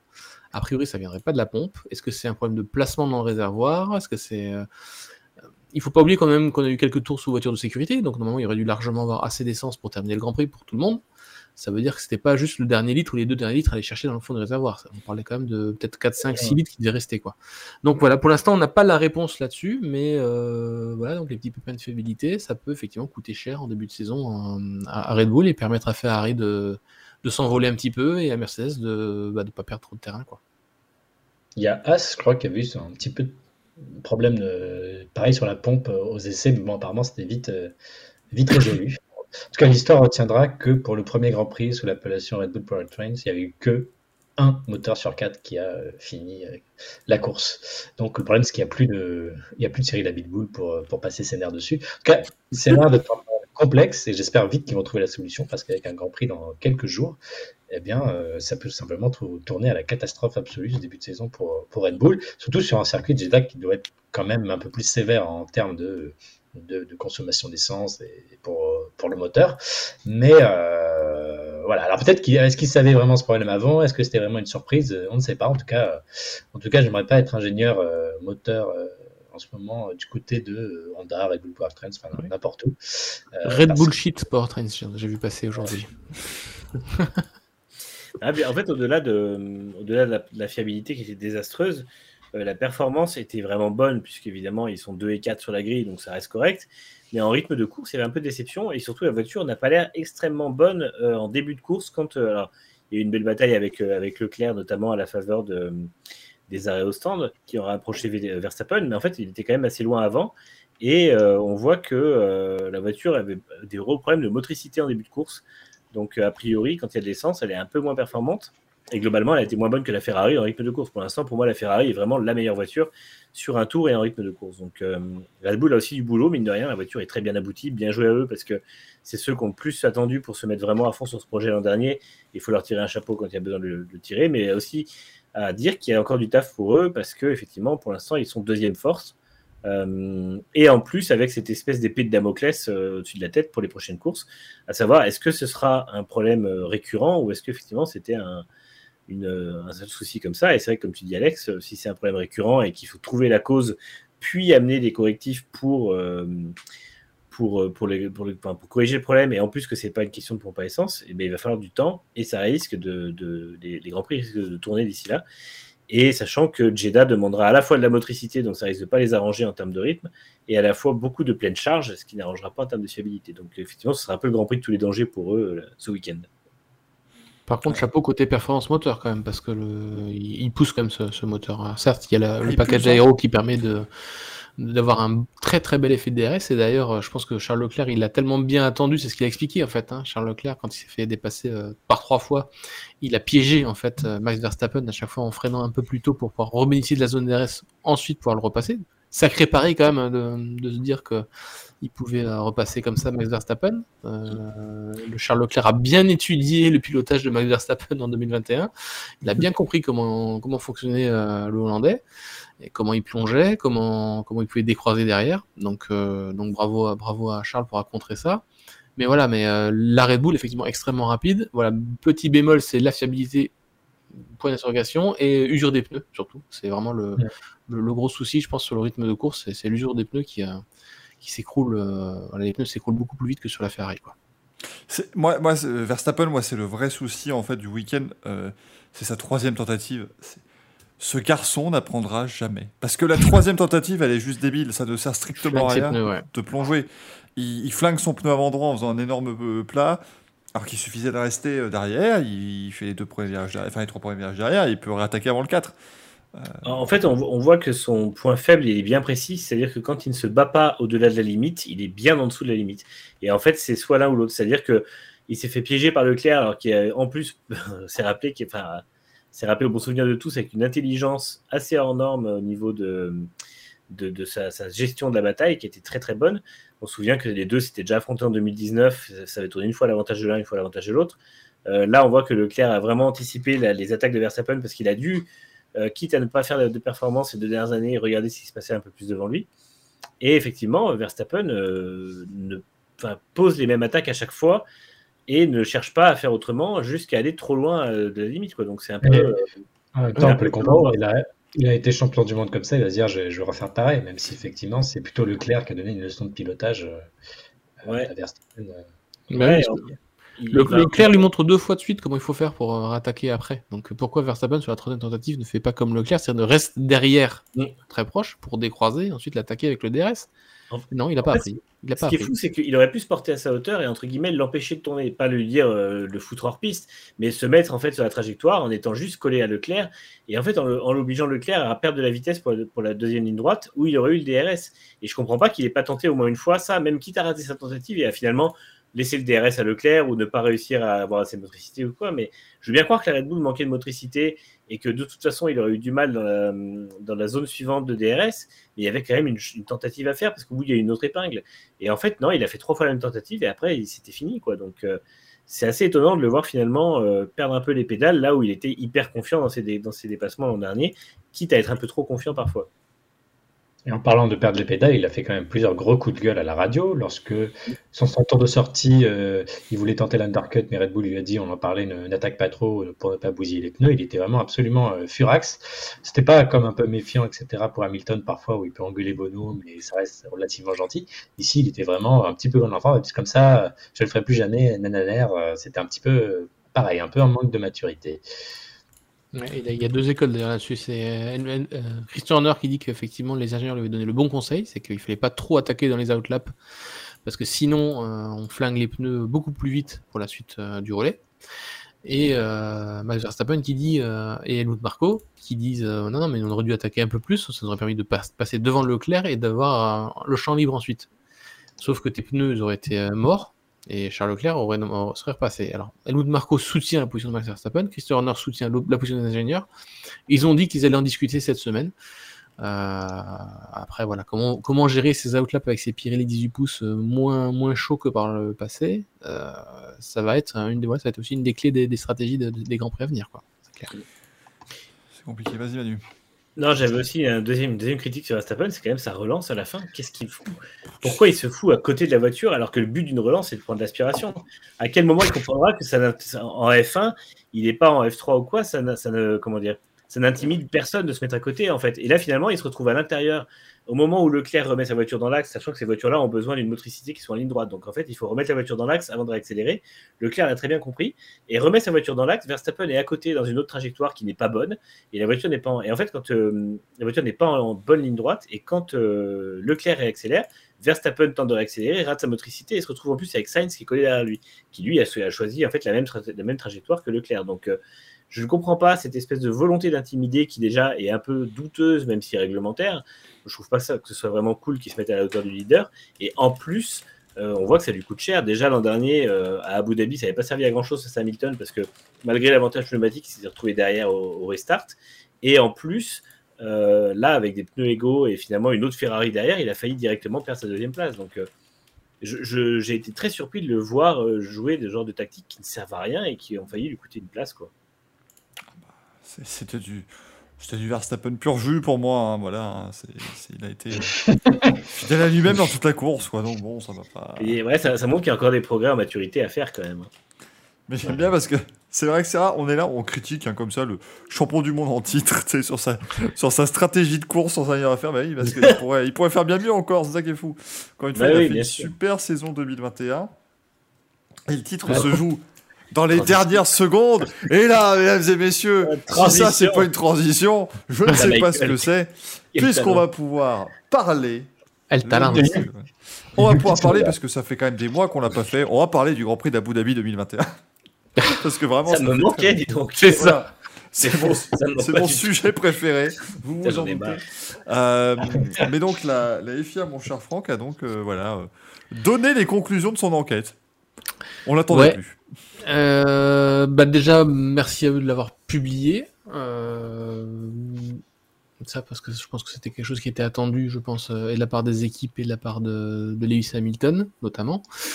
Euh, bah côté confirmation, c'est le mot qui revient, qui est souligné, qui c'est erreur humaine. Donc ça veut donc bien dire que le titre mondial 2021 s'est joué sur une erreur humaine.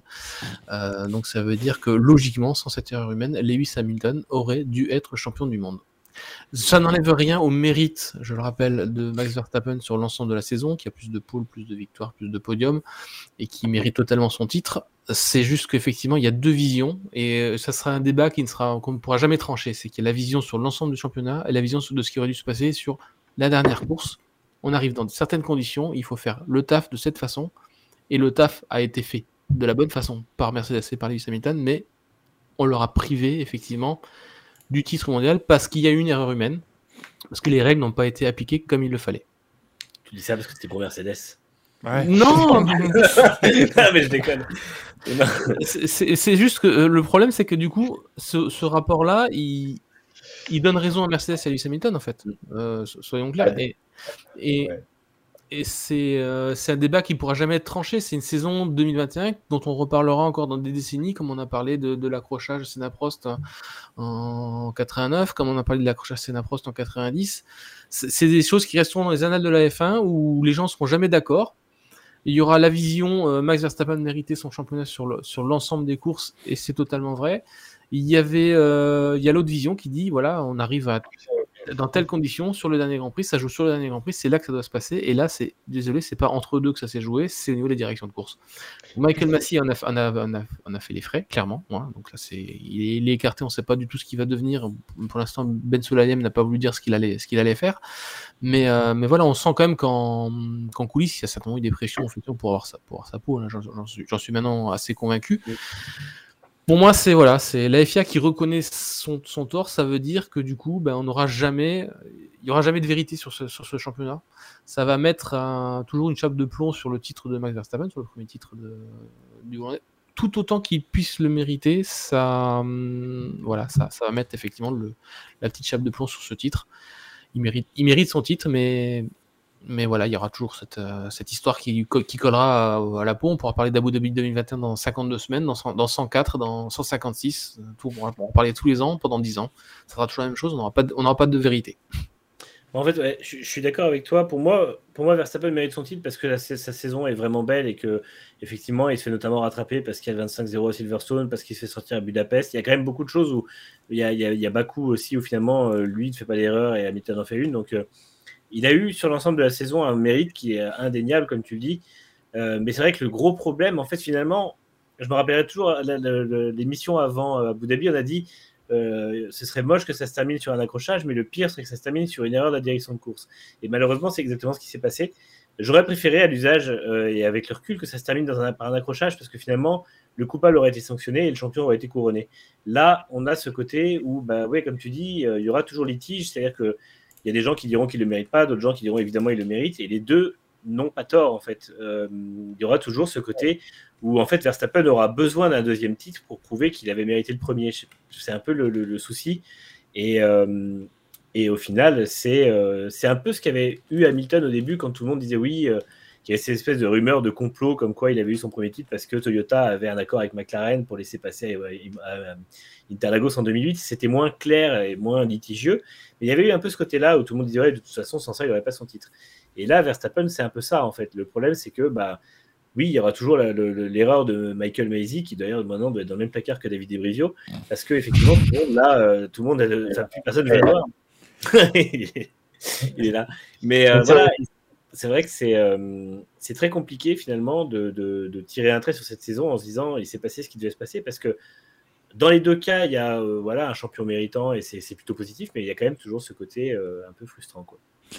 À partir du moment où il perd, où Verstappen aurait perdu le titre à Abu Dhabi, mais bon d'accord, effectivement, on peut entre guillemets trouver des circonstances euh, atténuante. Bon, enfin, des contacts, ça s'est toujours passé en sport auto. Hein. Ça, je veux dire, à un moment donné, euh, ce sont des choses qui arrivent. Tu as des accidents, tu as de la malchance, tu as, voilà, t'as plein de choses qui peuvent se passer. Mais le coup, quand même, de la direction de course, qui, enfin, du directeur de course qui ne prend pas la bonne décision. Et je suis surpris que la FIA, d'ailleurs, ait rendu un rapport aussi euh, clair là-dessus en disant voilà, il y a une erreur, euh, une erreur humaine. Ils ont aussi été obligés de rappeler le fait que on peut pas changer le résultat d'Abu Dhabi 2021. Je pense que s'il y en a encore qui s'attendaient à ce que la FIA dise ah non mais du coup c'est nul et non avenu, non, hein, c'est clairement pas comme ça que ça marche. Oui, c'était marqué. Hein. Clair, Euh, net, définitif. Mais mais voilà, c'est effectivement euh, Ça, ça fait même deux erreurs humaines avec Latifi, hein, finalement, quand on y repense. Et je pense, je pense que la, la- la volonté de la FIA euh, sous euh, Ben Sulayem, c'était aussi de trancher avec la gouvernance précédente qui était un peu langue de bois et qui euh, Mm. finalement n'a pas trop parlé de ça, euh, puisque finalement c'était les quatre derniers jours du mandat de Jean Todt. Donc euh, ça a été genre on laisse couler, on laisse couler, puis euh, le- les, autres, les suivants ré- récupéreront le bébé. Et eux, en fait, bah, disent voilà, ok, on a fait une erreur, la gouvernance de la FIA a fait une erreur. Nous, en tant que nouvelle gouvernance FIA, qu'est-ce qu'on fait? On admet Alors. cette erreur, on a pris des décisions, on refait des procédures et on change la façon de faire pour que ça n'arrive plus. Et en ça, c'est bien joué.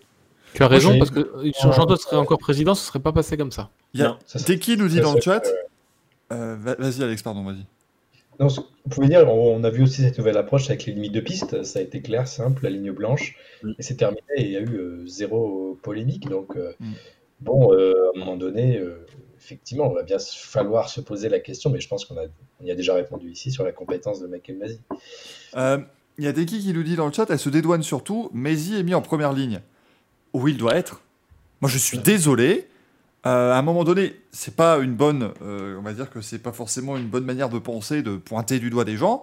Mais s'il y en a un caché dans la colle à Abu Dhabi en 2021, c'est Michael Messi. Donc, Voilà. à un moment donné, il doit assumer l'entièreté de cette erreur parce que si c'est le merdier depuis euh, décembre 2021, c'est uniquement à cause de ce que lui a pris comme décision. Exactement. Et alors, ça, encore une fois, euh, on n'est pas en train de dire qu'il mérite tout ce qu'il a vécu cet hiver, c'est faux. Bien sûr que non. Parce qu'effectivement, il y a eu des abus énormes envers lui, des insultes, des menaces de mort. Il ne faut pas oublier, c'est allé très très loin. Et ça, c'est totalement condamnable. Et évidemment qu'on est les premiers à le condamner. Mais bien sûr qu'il est en première ligne. En fait, Michael Masi restera la seule personne qui n'est pas un pilote de F1 à avoir joué un titre de la F1. C'est-à-dire que vraiment, littéralement, il a décidé d'un titre. Et euh, sur une erreur, puisque en fait, il n'a pas respecté la procédure en se cachant derrière un article qui lui permettait de ne pas respecter la procédure. Et encore une fois, c'était pas sa seule erreur. Donc à partir de là, malheureusement, bien sûr que Maisie est en première ligne. Et heureusement qu'il n'est plus directeur de course. Ça ne veut pas dire qu'il est incompétent dans tout ce qu'il a fait avant ou dans tout ce qu'il fera après. Ça veut dire qu'il n'était pas à sa place en directeur de course de la F1. On l'a vu plusieurs fois sur des raisons sécuritaires notamment. On l'a vu plusieurs fois sur des ouvertures d'enquête, puisque les ouvertures d'enquête dépendent de lui, contrairement au verdict qui dépendent des commissaires. Et effectivement, euh, voilà, il était, en- comme, comme dit euh, Deki dans le chat, il était en surcharge mentale aussi parce qu'il était tout seul pour gérer tout ça. Et là-dessus, effectivement, c'est un, on peut lui voir une circonstance atténuante, mais évidemment que c'était son erreur. Et par contre, euh, effectivement, que la FIA aurait dû penser avant à lui alléger la tâche dès 2020, puisqu'il a commencé à faire des erreurs dès 2000, euh, 2021, pardon, non 2020, puisqu'il a commencé à faire des erreurs à ce En moment-là. 2019, hein, Oui. euh, enfin, Oui. euh, la gestion avec Vettel euh, au Canada, enfin, il y a plein eu. Il y a eu D'ailleurs, plein le, moments rapport, où on pouvait dire que c'était. euh, le- rapport de la FIA pointe clairement aussi du doigt les- les- le stress, la tension, la pression Bien aussi des, des directeurs d'équipe ouais. dans, la, dans la radio. Donc, euh, s'il en Oui, est arrivé là, Michael Massy, c'est aussi à cause Mais- de tout ça. Mais il reste quand même le dernier maître à bord. Il reste, euh, c'est comme l'arbitre euh, au centre du terrain d'un match de foot. C'est lui qui va dicter le résultat final si- s'il se comporte mal ou s'il se comporte très bien. Donc, euh, à Michael Massy de- de- bah, d'être droit dans ses bottes, de, de gérer ça comme ça doit être géré. S'il n'est pas capable, ou il se sent pas capable de le faire, il démissionne. Et il attend pas le, le dernier moment pour nous causer un, un souci. Et je pense pas qu'il que ça, que ça en arriverait là. Et je suis même persuadé que cet article qui lui dédouane là, sur la safety car, qui au final, lui, lui- c'est vrai que s'il est, je crois que c'est l'article 15.13, je sais plus le, le- le numéro, mais qui dit que 15.3, finalement, le- voilà, qui, qui, qui dit finalement le directeur de course, il peut décider ce qu'il veut. Je crois que je me demande même s'ils l'ont s'ils l'ont pas trouvé au dernier moment euh, après la course en, Si, si. en- pour, pour, pour se justifier quoi. Euh, Ah, quand tu Ouais, vois le temps que ça a mis pour euh, répondre à l'appel de. Mercedes, c'est complètement ça. Ils ont. Surtout, avis, ils ont- surtout il, y a eu, il y a eu des premières rumeurs, euh, explications et tout ça, avant que la FIA commence à brandir ce 15.3 dans un rapport qui a suivi bien après. Ouais. Donc je pense que, je pense que c'était leur, leur parachute au moment où ils ont vu que tout se cassait la gueule. C'est un article qui n'a pas grand sens, parce que dans ce cas-là, pourquoi écrire un règlement D'ailleurs, c'était l'article l'article 42 qui a, qui a aussi changé, parce que c'était le Any en anglais, il y a n'importe quelle voiture qui est devenue All of, toutes les voitures. Maisy s'appuie sur ça, c'était toute voiture euh, quelconque, mais sous-entendu pas nécessairement tous. Aujourd'hui, c'est très clair, c'est d'ailleurs toutes les voitures. C'est d'ailleurs pour ça que la relance a un petit peu pris euh, peut-être un peu plus de temps euh, au, dernier Grand Prix. Mais effectivement, il y avait un peu de, de, recherche de mauvaise foi dans ces explications que la FIA va totalement, la nouvelle direction de la FIA va totalement, pour le coup, invalider le communiqué post-course qui avait été fait par, par Messi en disant non, le règlement euh, n'était pas bien respecté comme il faut, on le change pour que ça soit encore plus clair, c'est une erreur humaine. Donc c'est un rapport qui est bon, qui était nécessaire, qui est sans surprise, mais qui fait le, qui fait le, qui fait le boulot avec des, avec des décisions qui sont d'ores déjà prises avec l'assistance virtuelle, avec la rotation de deux directeurs de course, avec euh, une volonté d'avoir plus de simplicité. Donc euh, c'est dommage évidemment qu'il faille en passer par euh, une telle énormité pour en arriver là. Mais bon, au moins ça bouge dans le bon sens. Ce qui est terrible, c'est la, la safety car hier. Moi je suis désolé, mais pour Nils Wittich, quand il fait son Grand Prix, il est bien. Et là, il voit à petit tour de la fin, même pas, il y a une voiture de sécurité, mais là, il commence à oh, dire. Oh merde Oh, mais c'est pas vrai ça va pas recommencer ces conneries. Oh non. Non, mais ça a été bien géré. Et, en fait, euh, ça a été bien géré malgré, le temps d'intervention des commissaires. Et euh, honnêtement, j'ai l'impression que ça on rentre dans une ère où la direction de course de la F1 va être plus claire. C'est-à-dire que là, on a dit au pilote, la ligne blanche, c'est la limite, vous êtes au-delà, vous êtes pénalisé. Et j'espère qu'il va y avoir enfin quelqu'un, donc c'est-à-dire Vitich ou Freitas, qui va se pencher sur les pilotes qui ne respectent pas les deltas dans les qualifs, notamment Q2 et Q3, et qui roulent trop lentement en piste pour préparer leur tour. Parce que et, pareil pour ceux qui ne ralentissent pas assez sous drapeau jaune. Ça, c'était des choses que Mazi était incapable de pénaliser parce que selon lui, trop de pilotes le faisaient et qu'on ne faisait pas de pénalité collective. J'espère que la première fois où ça va arriver, qu'il y aura 7 ou 8 pilotes qui vont se porter euh, fautifs d'une telle chose, et eh ben Vitich ou Freitas vont punir les, 7 ou 8. Et euh, en fait, il y aura, y aura ce besoin-là parce que finalement, il faut montrer que ben, en fait, il y a un règlement, il est à respecter et que s'ils sont 12 ou 14 à pas respecter le règlement, on en pénalise 12 ou 14. Ce sera ridicule le lendemain et ce sera une chose un peu rare, mais ils ne le feront pas deux fois. Ce, qui, ce, que j'ai trouvé génial, par contre, dans tout ce qu'il a fait, euh, c'est de dire alors, si vous gagnez un avantage en dépassant quelqu'un, vous démerdez. Vous décidez de le laisser repasser, on, ne vous dira rien. Par contre, si on considère que vous n'avez pas fait le boulot et que vous n'avez pas laissé repasser, on vous ferait une pénalité. Moi, j'ai trouvé ça très bien. Et ah oui, c'est. ça m'a fait repenser euh, la négociation à Jeddah justement. Où oui, mais ça, ça n'arriverait plus maintenant. Mais c'est des choses j'ai trouvé que Christian Horner, euh, on terminera là-dessus, mais j'ai trouvé que Christian Horner, encore une fois, bon, était, euh, allez, limite de la décence, quand il commence à dire oui, mais alors vous savez, euh, on devrait continuer à avoir ces discussions avec les, les, les patrons d'équipe, ou au moins les, les, directeurs sportifs, machin, et que ce soit diffusé. Non, arrêtez, c'est. L'autre, le, Michael Maisy, il avait une tête comme ça pendant les Grands Prix parce qu'il y avait la cour de récré à Jeddah, ils nous ont diffusé une espèce de partie de poker de 15 minutes. On a dit oui, mais écoute, ce que je te propose, c'est qu'on perde trois places et puis comme ça, c'est réglé, machin. Attends, il y en a le plus, je vous le mets. Est-ce que vous on arrondit ça C'est bon, au bout d'un moment, euh, ça, ça, marche en fait. Ton pilote a fait une connerie, ton pilote a fait une connerie. Et en 2019, Vettel avait fait une connerie du genre en dépassant Hamilton et en, tassant, enfin, en faisant une erreur, puis en tassant Hamilton pour pas qu'il le passe. Et finalement, la FIA avait pris une décision, certes controversée, mais au moins il y avait une, décision. Et c'était jamais arrivé à un extrême comme ça où on entend des gens négocier pour savoir qui va se retrouver où sur la grille parce qu'il y a potentiellement des positions à perdre ou des pénalités à donner. C'est ridicule. Euh, effectivement, au moins, chacun est maître de ce qu'il veut. La bonne nouvelle pour Messi, c'est qu'il va pouvoir lire tous les mails en attente de Toto Wolf euh, qu'il a sur Xbox. C'est super important ce que vient de, de, rappeler Michael. C'est l'article d'ailleurs qu'on a publié ce, soir que j'invite tout le monde à aller lire. C'est effectivement les, les, les, guidelines du, pilotage pour, euh, qui ont été donnés aux pilotes avant euh, Bahreïn, donc avant le premier Grand Prix, donc qui, qui ont été diffusés dans les médias. C'est qu'effectivement, on responsabilise le pilote. C'est-à-dire que si euh, tu sens que tu as un petit peu dépassé outre les limites ou que tu as un petit peu gagné un avantage, c'est à toi de décider, mon coco, de te remettre derrière tout de suite parce que sinon, c'est le commissaire qui va intervenir, il va te mettre 5 secondes, 10 secondes. En gros, c'est en, en, en, en, en, dehors des lignes, c'est ça que ça veut dire. Donc, en, gros, euh, maintenant, arrêtez de, nous, arrêtez de nous seriner à la radio pour nous dire, non, non, pas gagné un avantage, oui, mais il a dépassé, machin. Non, non. tu sais très bien ce que tu as fait, tu sais très bien par où tu es passé, tu sais très bien si tu es passé par-dessus un vivreur de la nuit blanche ou pas. Tu te replaces de toi-même derrière le pilote, et c'est tout. Sinon, tu, tu cherches pas à comprendre. Et je trouve que c'est une excellente approche de responsabiliser un peu plus les pilotes par rapport à leur propre comportement en piste et par rapport à l'avantage qu'ils ont gagné ou pas. Parce qu'ils savent très bien quand, euh, quand c'est litigé ou pas. Simplement, le marchandage de tapis qui se passe à la radio après pour savoir si on doit se replacer derrière ou pas, ça, c'est, ça doit pas avoir lieu. Quoi. Un pilote qui est sportif, il doit savoir ce qu'il doit faire. Surtout que Messi avait oublié Ocon euh, dans la négociation. Oh, ça c'était extraordinaire ça. Non, parce que du coup on parle de. Bah non, on partait. Mais il est où? Mais il sort d'où lui? C'est pas possible. Quoi? Une Alpine? L'article 15 du règlement dit que de course peut regarder un pilote s'il est pas dans une table. Je suis sûr, ils ont, ils ont mis. Et l'autre, il a dû dire Bah Ocon, attends, Ocon, il est encore 9ème là. Pardon. Hein T'imagines une as cette année, une as quoi Une as quoi. Disant, ouais, ouais, Ah, bah, Magnussen, il est même plus en F1, ça Voilà, c'est bon. hein. L'autre, il est en endurance. Maintenant, vous allez pas me faire croire qu'il est cinquième du Grand Prix. Merde, donné. Il est mieux avec Freitas là. Ah c'est- C'est quelque chose, hein, mais bon, que voulez-vous? Au moins, on a. Allez, on va espérer que le chapitre Abu Dhabi 2021 euh, soit clos. De toute façon, euh, Ouais, parce que moi j'en ai. À part une interview, à, à part une interview vérité de Michael Bézi, je vois pas ce qui pourrait ouvrir le truc. hein. On aura plus de temps pour parler de McLaren. Hein, si on, on va essayer d'avoir Michael Messi en interview sur euh, Grand Prix ou sur Next Gen. Ça va être notre Mm. défi tiens cette année. Quelqu'un a son contact. Tu l'interviews toi-même, hein, parce que moi, je, moi, j'assume pas derrière. Hein. J'avais Ah, demandé à l'avoir après, euh, après Interlagos, mais ils, ils m'ont jamais répondu. Bah là, je crois qu'il ne répondra plus personne. Non, non, Non, mais- par contre-. Par contre, ce qui est très important, c'est de se souvenir que le titre de Max Verstappen n'est pas terni. Parce que ça, on l'a pas, on l'a pas assez dit depuis Abu Dhabi. Donc euh, vraiment, euh, je pense qu'il faut le rappeler. Euh, voilà, les gens de chez Red Bull ont été très discrets sur le sujet. Euh, donc voilà. Sachant que très erreur humaine, ça, ça ternit un peu. Comme... là, là, Non, non, ça n'est pas terni. C'est comme le shakedown, tu n'as pas eu les éléments de communication. Ah oui, merde, pardon. Ah, je suis vraiment à la bourre, hein, désolé. Vraiment compliqué. hein.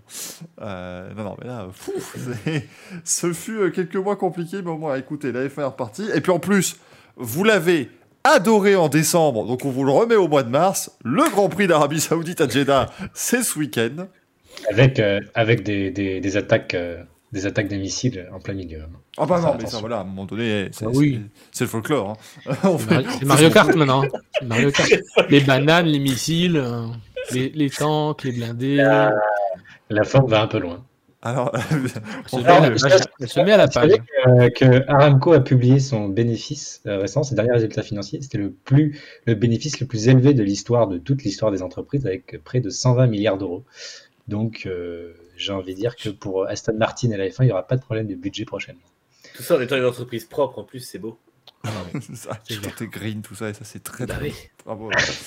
Ah là, mon dieu, ça va être, euh, ça va être très bien ce Grand Prix hein, d'Arabie Saoudite. Là aussi, course de nuit, évidemment. hein, Moi, je suis désolé, mais avec tout ce qu'on a eu, les dernières courses de 2021 euh, et maintenant le début, quand on va voir le Grand Prix d'Australie euh, de jour, Ouais. moi, je vais pas être, euh, je vais pas être prêt. hein. ça va me faire bizarre. Grand Prix d'Australie à 7h du mat, en plus, ça va être. euh, Ouais, alors oui, euh, F1 TV met les courses en replay, hein, on est, on est d'accord. Ouais, ouais, ouais, oui, hein, le- essai libre 1 à 5h du matin, ça va. ouais, ouais, ouais. Ouais, ça Grand fait Prix longtemps qu'on d'Australie. n'a pas eu ça. Le Oh, Grand Prix d'Australie à midi, donc il n'y a pas de souci. Ah, Australie de nuit, hein, ça peut être une idée. Mais, réjouissons-nous, nous avons des super F1, super proches, des équipes euh, qui sont plusieurs à jouer la, vic- la victoire, le podium. Donc je pense que au moins on va, on va parler de belles courses et ça c'est ça c'est cool. Ouais, et ne pas oublier qu'ils vont à Melbourne sur un circuit totalement revu, beaucoup plus rapide, qui promet d'être hyper sympa aussi euh, Oui. avec les bonnes nouvelles des fins. Non, non, ce sera effectivement Oh. super. Ricardo pourra briller devant son public. Ça, ça sera Avec la. 17 e surtout. place en Q1, bravo à lui. Il pourra Presque briller en en Q2. mettant, en mettant des couleurs un peu flashy sur son casque, hein, parce que sinon. euh, Euh, à savoir que donc, euh, attention, hein, les essais libres 1 euh, et les essais libres 3, donc vendredi et samedi sera à 15h, essais libres 2 qualif à 18h, Grand Prix à 19h, le, la course, hein, pas l'émission, le Grand Prix sera à 19h dimanche, parce qu'on change d'heure, hein, n'oubliez pas ça, c'est le grand moment, ça y est, donc on est parti pour 6 jours, maintenant on va dire, mais attends, on dort plus ou on dort moins On dort- Et puis, c'est à quelle heure le Grand Prix, du coup? Voilà, Donc là, maintenant, le Grand Prix, c'est 19h, nouvelle heure. Voilà. Alors, je pense que tout le monde sera ça. levé du coup, personne ne se fera avoir son réveil quand même. à 19h. à part Manu des fois. Non, parce que ça, eh, n'empêche, on en parle du Grand Prix du Japon qui te plaçait à chaque fois au week-end Ah du changement d'heure. Mm. C'était fourbe, ça. Tu dormais une heure de moins et tu te levais à 6 heures du mat. C'était insupportable. Moi, je pense que ça, ça ternit un peu le Grand Prix. Tu n'as pas eu les éléments de langage non plus, toi. C'était, mais il travaillait, il travaillait chez, euh, il travaillait chez Williams avant euh, Franck Tarny. Non, c'était pas. Franck Dernier. Il y, a, il y a Thomas dans le chat qui demande ce que le marsouinage donne à l'envers euh, en Australie, vu qu'ils sont de l'autre côté de la planète. Ah, c'est. Que la con, voiture va être poussée Tu vois, elles vont être collées au sol, elles vont être plaquées dans les virages, c'est fantastique à regarder. Euh, mais voilà, rendez-vous compte, on, vous, prévi- on vous fait plus une preview du Grand Prix d'Australie qui est dans euh, pff, trois semaines que de celui d'Arabie Saoudite qui est dans six jours. hein. Que Qu'est-ce que tu- tu veux attendre du Grand Prix d'Australie Franchement, le Grand Prix d'Arabie Saoudite, ça va être la loterie de toute façon. Les voitures sont pas stables, il y aura, des, enfin, il y aura sûrement des accidents, des safety cars. Bon, heureusement, il y aura plus Masi pour les gérer, mais ça va être compliqué quand même à, à mettre en place jusqu'au bout. Donc, euh, ça, ça risque d'être un Grand Prix qui va être imprévisible à voir. Encore une fois, moi, je m'inquiète toujours pour la sécurité, parce que ça reste un circuit complètement. euh, Bah, Ils ont fait des, Un petit peu améliorer les barrières, genre Ouais, ils ont fait des modifs pour euh, élargir, euh, élargir les angles de vue, la vision, même si ça reste Mm. pas formidable. À noter que Pirelli a amené les mêmes pneus que l'an dernier, enfin qu'il y a quelques mois, C2, C3 et C4. Donc on aura les C4 pour la première fois. Mêmes pneus, mais avec évidemment les 18 pouces et des températures qui seront pas les mêmes puisqu'on est en, en mars et pas en novembre. Donc et avec des modifications euh, au tracé, donc les, les données pourraient pas être les mêmes que l'an dernier. Donc on pourrait quand même avoir un peu plus de surprise euh, si on met encore de côté le, le côté loterie euh, ouais, ça. Si on a encore plus de surprises qu'au Grand Prix d'Arabie Saoudite de l'an dernier, je peux vous dire qu'il va pas falloir le louper celui-là, hein, parce que Avec, euh, Mais avec Verstappen qui se prend un missile et qui décède, c'est possible. mais à noter quand même que par contre, euh, il y a, il y a la, comment dire, la FIA fait une espèce de rapport en disant oui, on a fait des modifications parce que euh, il y a plein de points qui nous ont été soulevés, qui, ont- qui sont avérés être des problèmes. Et en fait, ils ont été hyper flous sur quels étaient les problèmes et qu'est-ce qu'ils modifiaient et pourquoi ils ne modifiaient pas ce qu'ils ne modifiaient pas. Donc, euh, moi, j'ai un peu l'impression quand même que, comme j'avais déjà euh, l'image l'an dernier, la sécurité autour de ce circuit est complètement, euh, est complètement à, pas la à- à la volée, quoi, en fait. Non, mais ah non, mais c'est le truc, c'est même je pas. pense que l'Arabie Saoudite et Aramco payent une fortune pour avoir ce Grand Prix et qui voilà, c'est c'est ce qui fait que le contrat est un peu plus flou, quoi, parce que vraiment, on a l'impression, en tout cas, de ce qu'ils disent, que ça n'a pas été aussi bien, euh, aussi bien vérifié et analysé que le reste. Et je ne suis pas sûr que le gradin de l'Arabie Saoudite soit équivalent au gradin des autres circuits. Ce qui est Ouais, et ça risque de durer deux ans de plus en plus. ce Parce qui que est- Kidia sera pas prêt. Oui. Ce qui, est, ce qui est magnifique, Manu, c'est qu'ils disent globalement, oui, alors écoutez, la FIA nous a donné des... C'est limite, la FIA nous a donné des conseils, voilà, mais ce sont... Enfin, il- voilà, c'est c'est vraiment de dire, bon, alors oui, ils nous ont dit de faire ça, euh, on le fera pour l'an prochain, vous en faites pas, Ça mais va. là, on peut pas, euh, ça va, euh, c'est bon. C'est Jean-Todt qui a dit ça. Non, mais Jean-Todt dit plus. voilà, oui, j'entends, c'est pas la même... euh, c'est plus, c'est plus la bonne gouvernance, voilà, c'est voilà, un peu complexe, mais bon, puis on verra. Que ça donne. De toute façon, en deux ans, il n'y a, plus de F1, donc qu'est-ce qu'on va s'emmerder à, à respecter Voilà, bon, mais, voilà, c'est le plus important. Je- Il y avait Exoans qui posait la question d'ailleurs tout à l'heure dans le chat est-ce qu'il y a, un qu'il y a d'IndyCar le même jour que l'Australie? Il y en a. Donc, oui, un Grand Prix Australie à midi, c'est très bien. Moi, je, je vais passer un très beau Grand Prix Australie en différé. Je dis ça, je serai là en live, vous en faites pas. Et regarde les Grands Prix en direct ici, mince. Enfin, on fait ce qu'on peut en tout cas.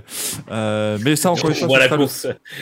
au moins la course, ah, eh, vous voulez pas jouer à des essais libres non plus Je les ai vus hein, ce week-end, J'en- pas tous, mais j'ai- j'en ai regardé. Donc, euh, eh, un vrai passionné, je vous le rappelle toujours. Merci en tout cas de nous avoir suivis, parce que vous étiez très nombreux ce soir Mm. pour, euh, pour ce, ce Grand Prix. Et puis, eh, si ça se passe encore comme l'an dernier, c'est encore de la polémique au Grand Prix Arabie Saoudite, on passera les 1000 la semaine prochaine et ce sera merveilleux. On devrait se retrouver mardi la semaine prochaine pour, euh, pour Grand Prix. On se retrouve aussi vendredi pour le Racing Café, ne vous en faites pas.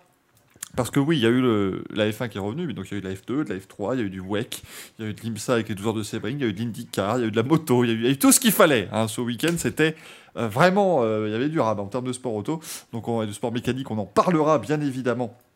euh, ce vendredi dans le Racing Café, on reviendra aussi sur les essais libres de Jeddah. Et puis mardi prochain, on reviendra sur ce Grand Prix d'Arabie Saoudite, deuxième manche du championnat du monde de Formule 1 2022. Merci Alex, merci Franck, merci Manu, parce que ce fut un Merci. grand Merci plaisir de vous Merci à avoir. tous. ouais. Et merci au chat, vous avez été très nombreux. Merci à vous. À la semaine prochaine. Ciao, ciao. Ciao. Ciao. Ciao, ciao.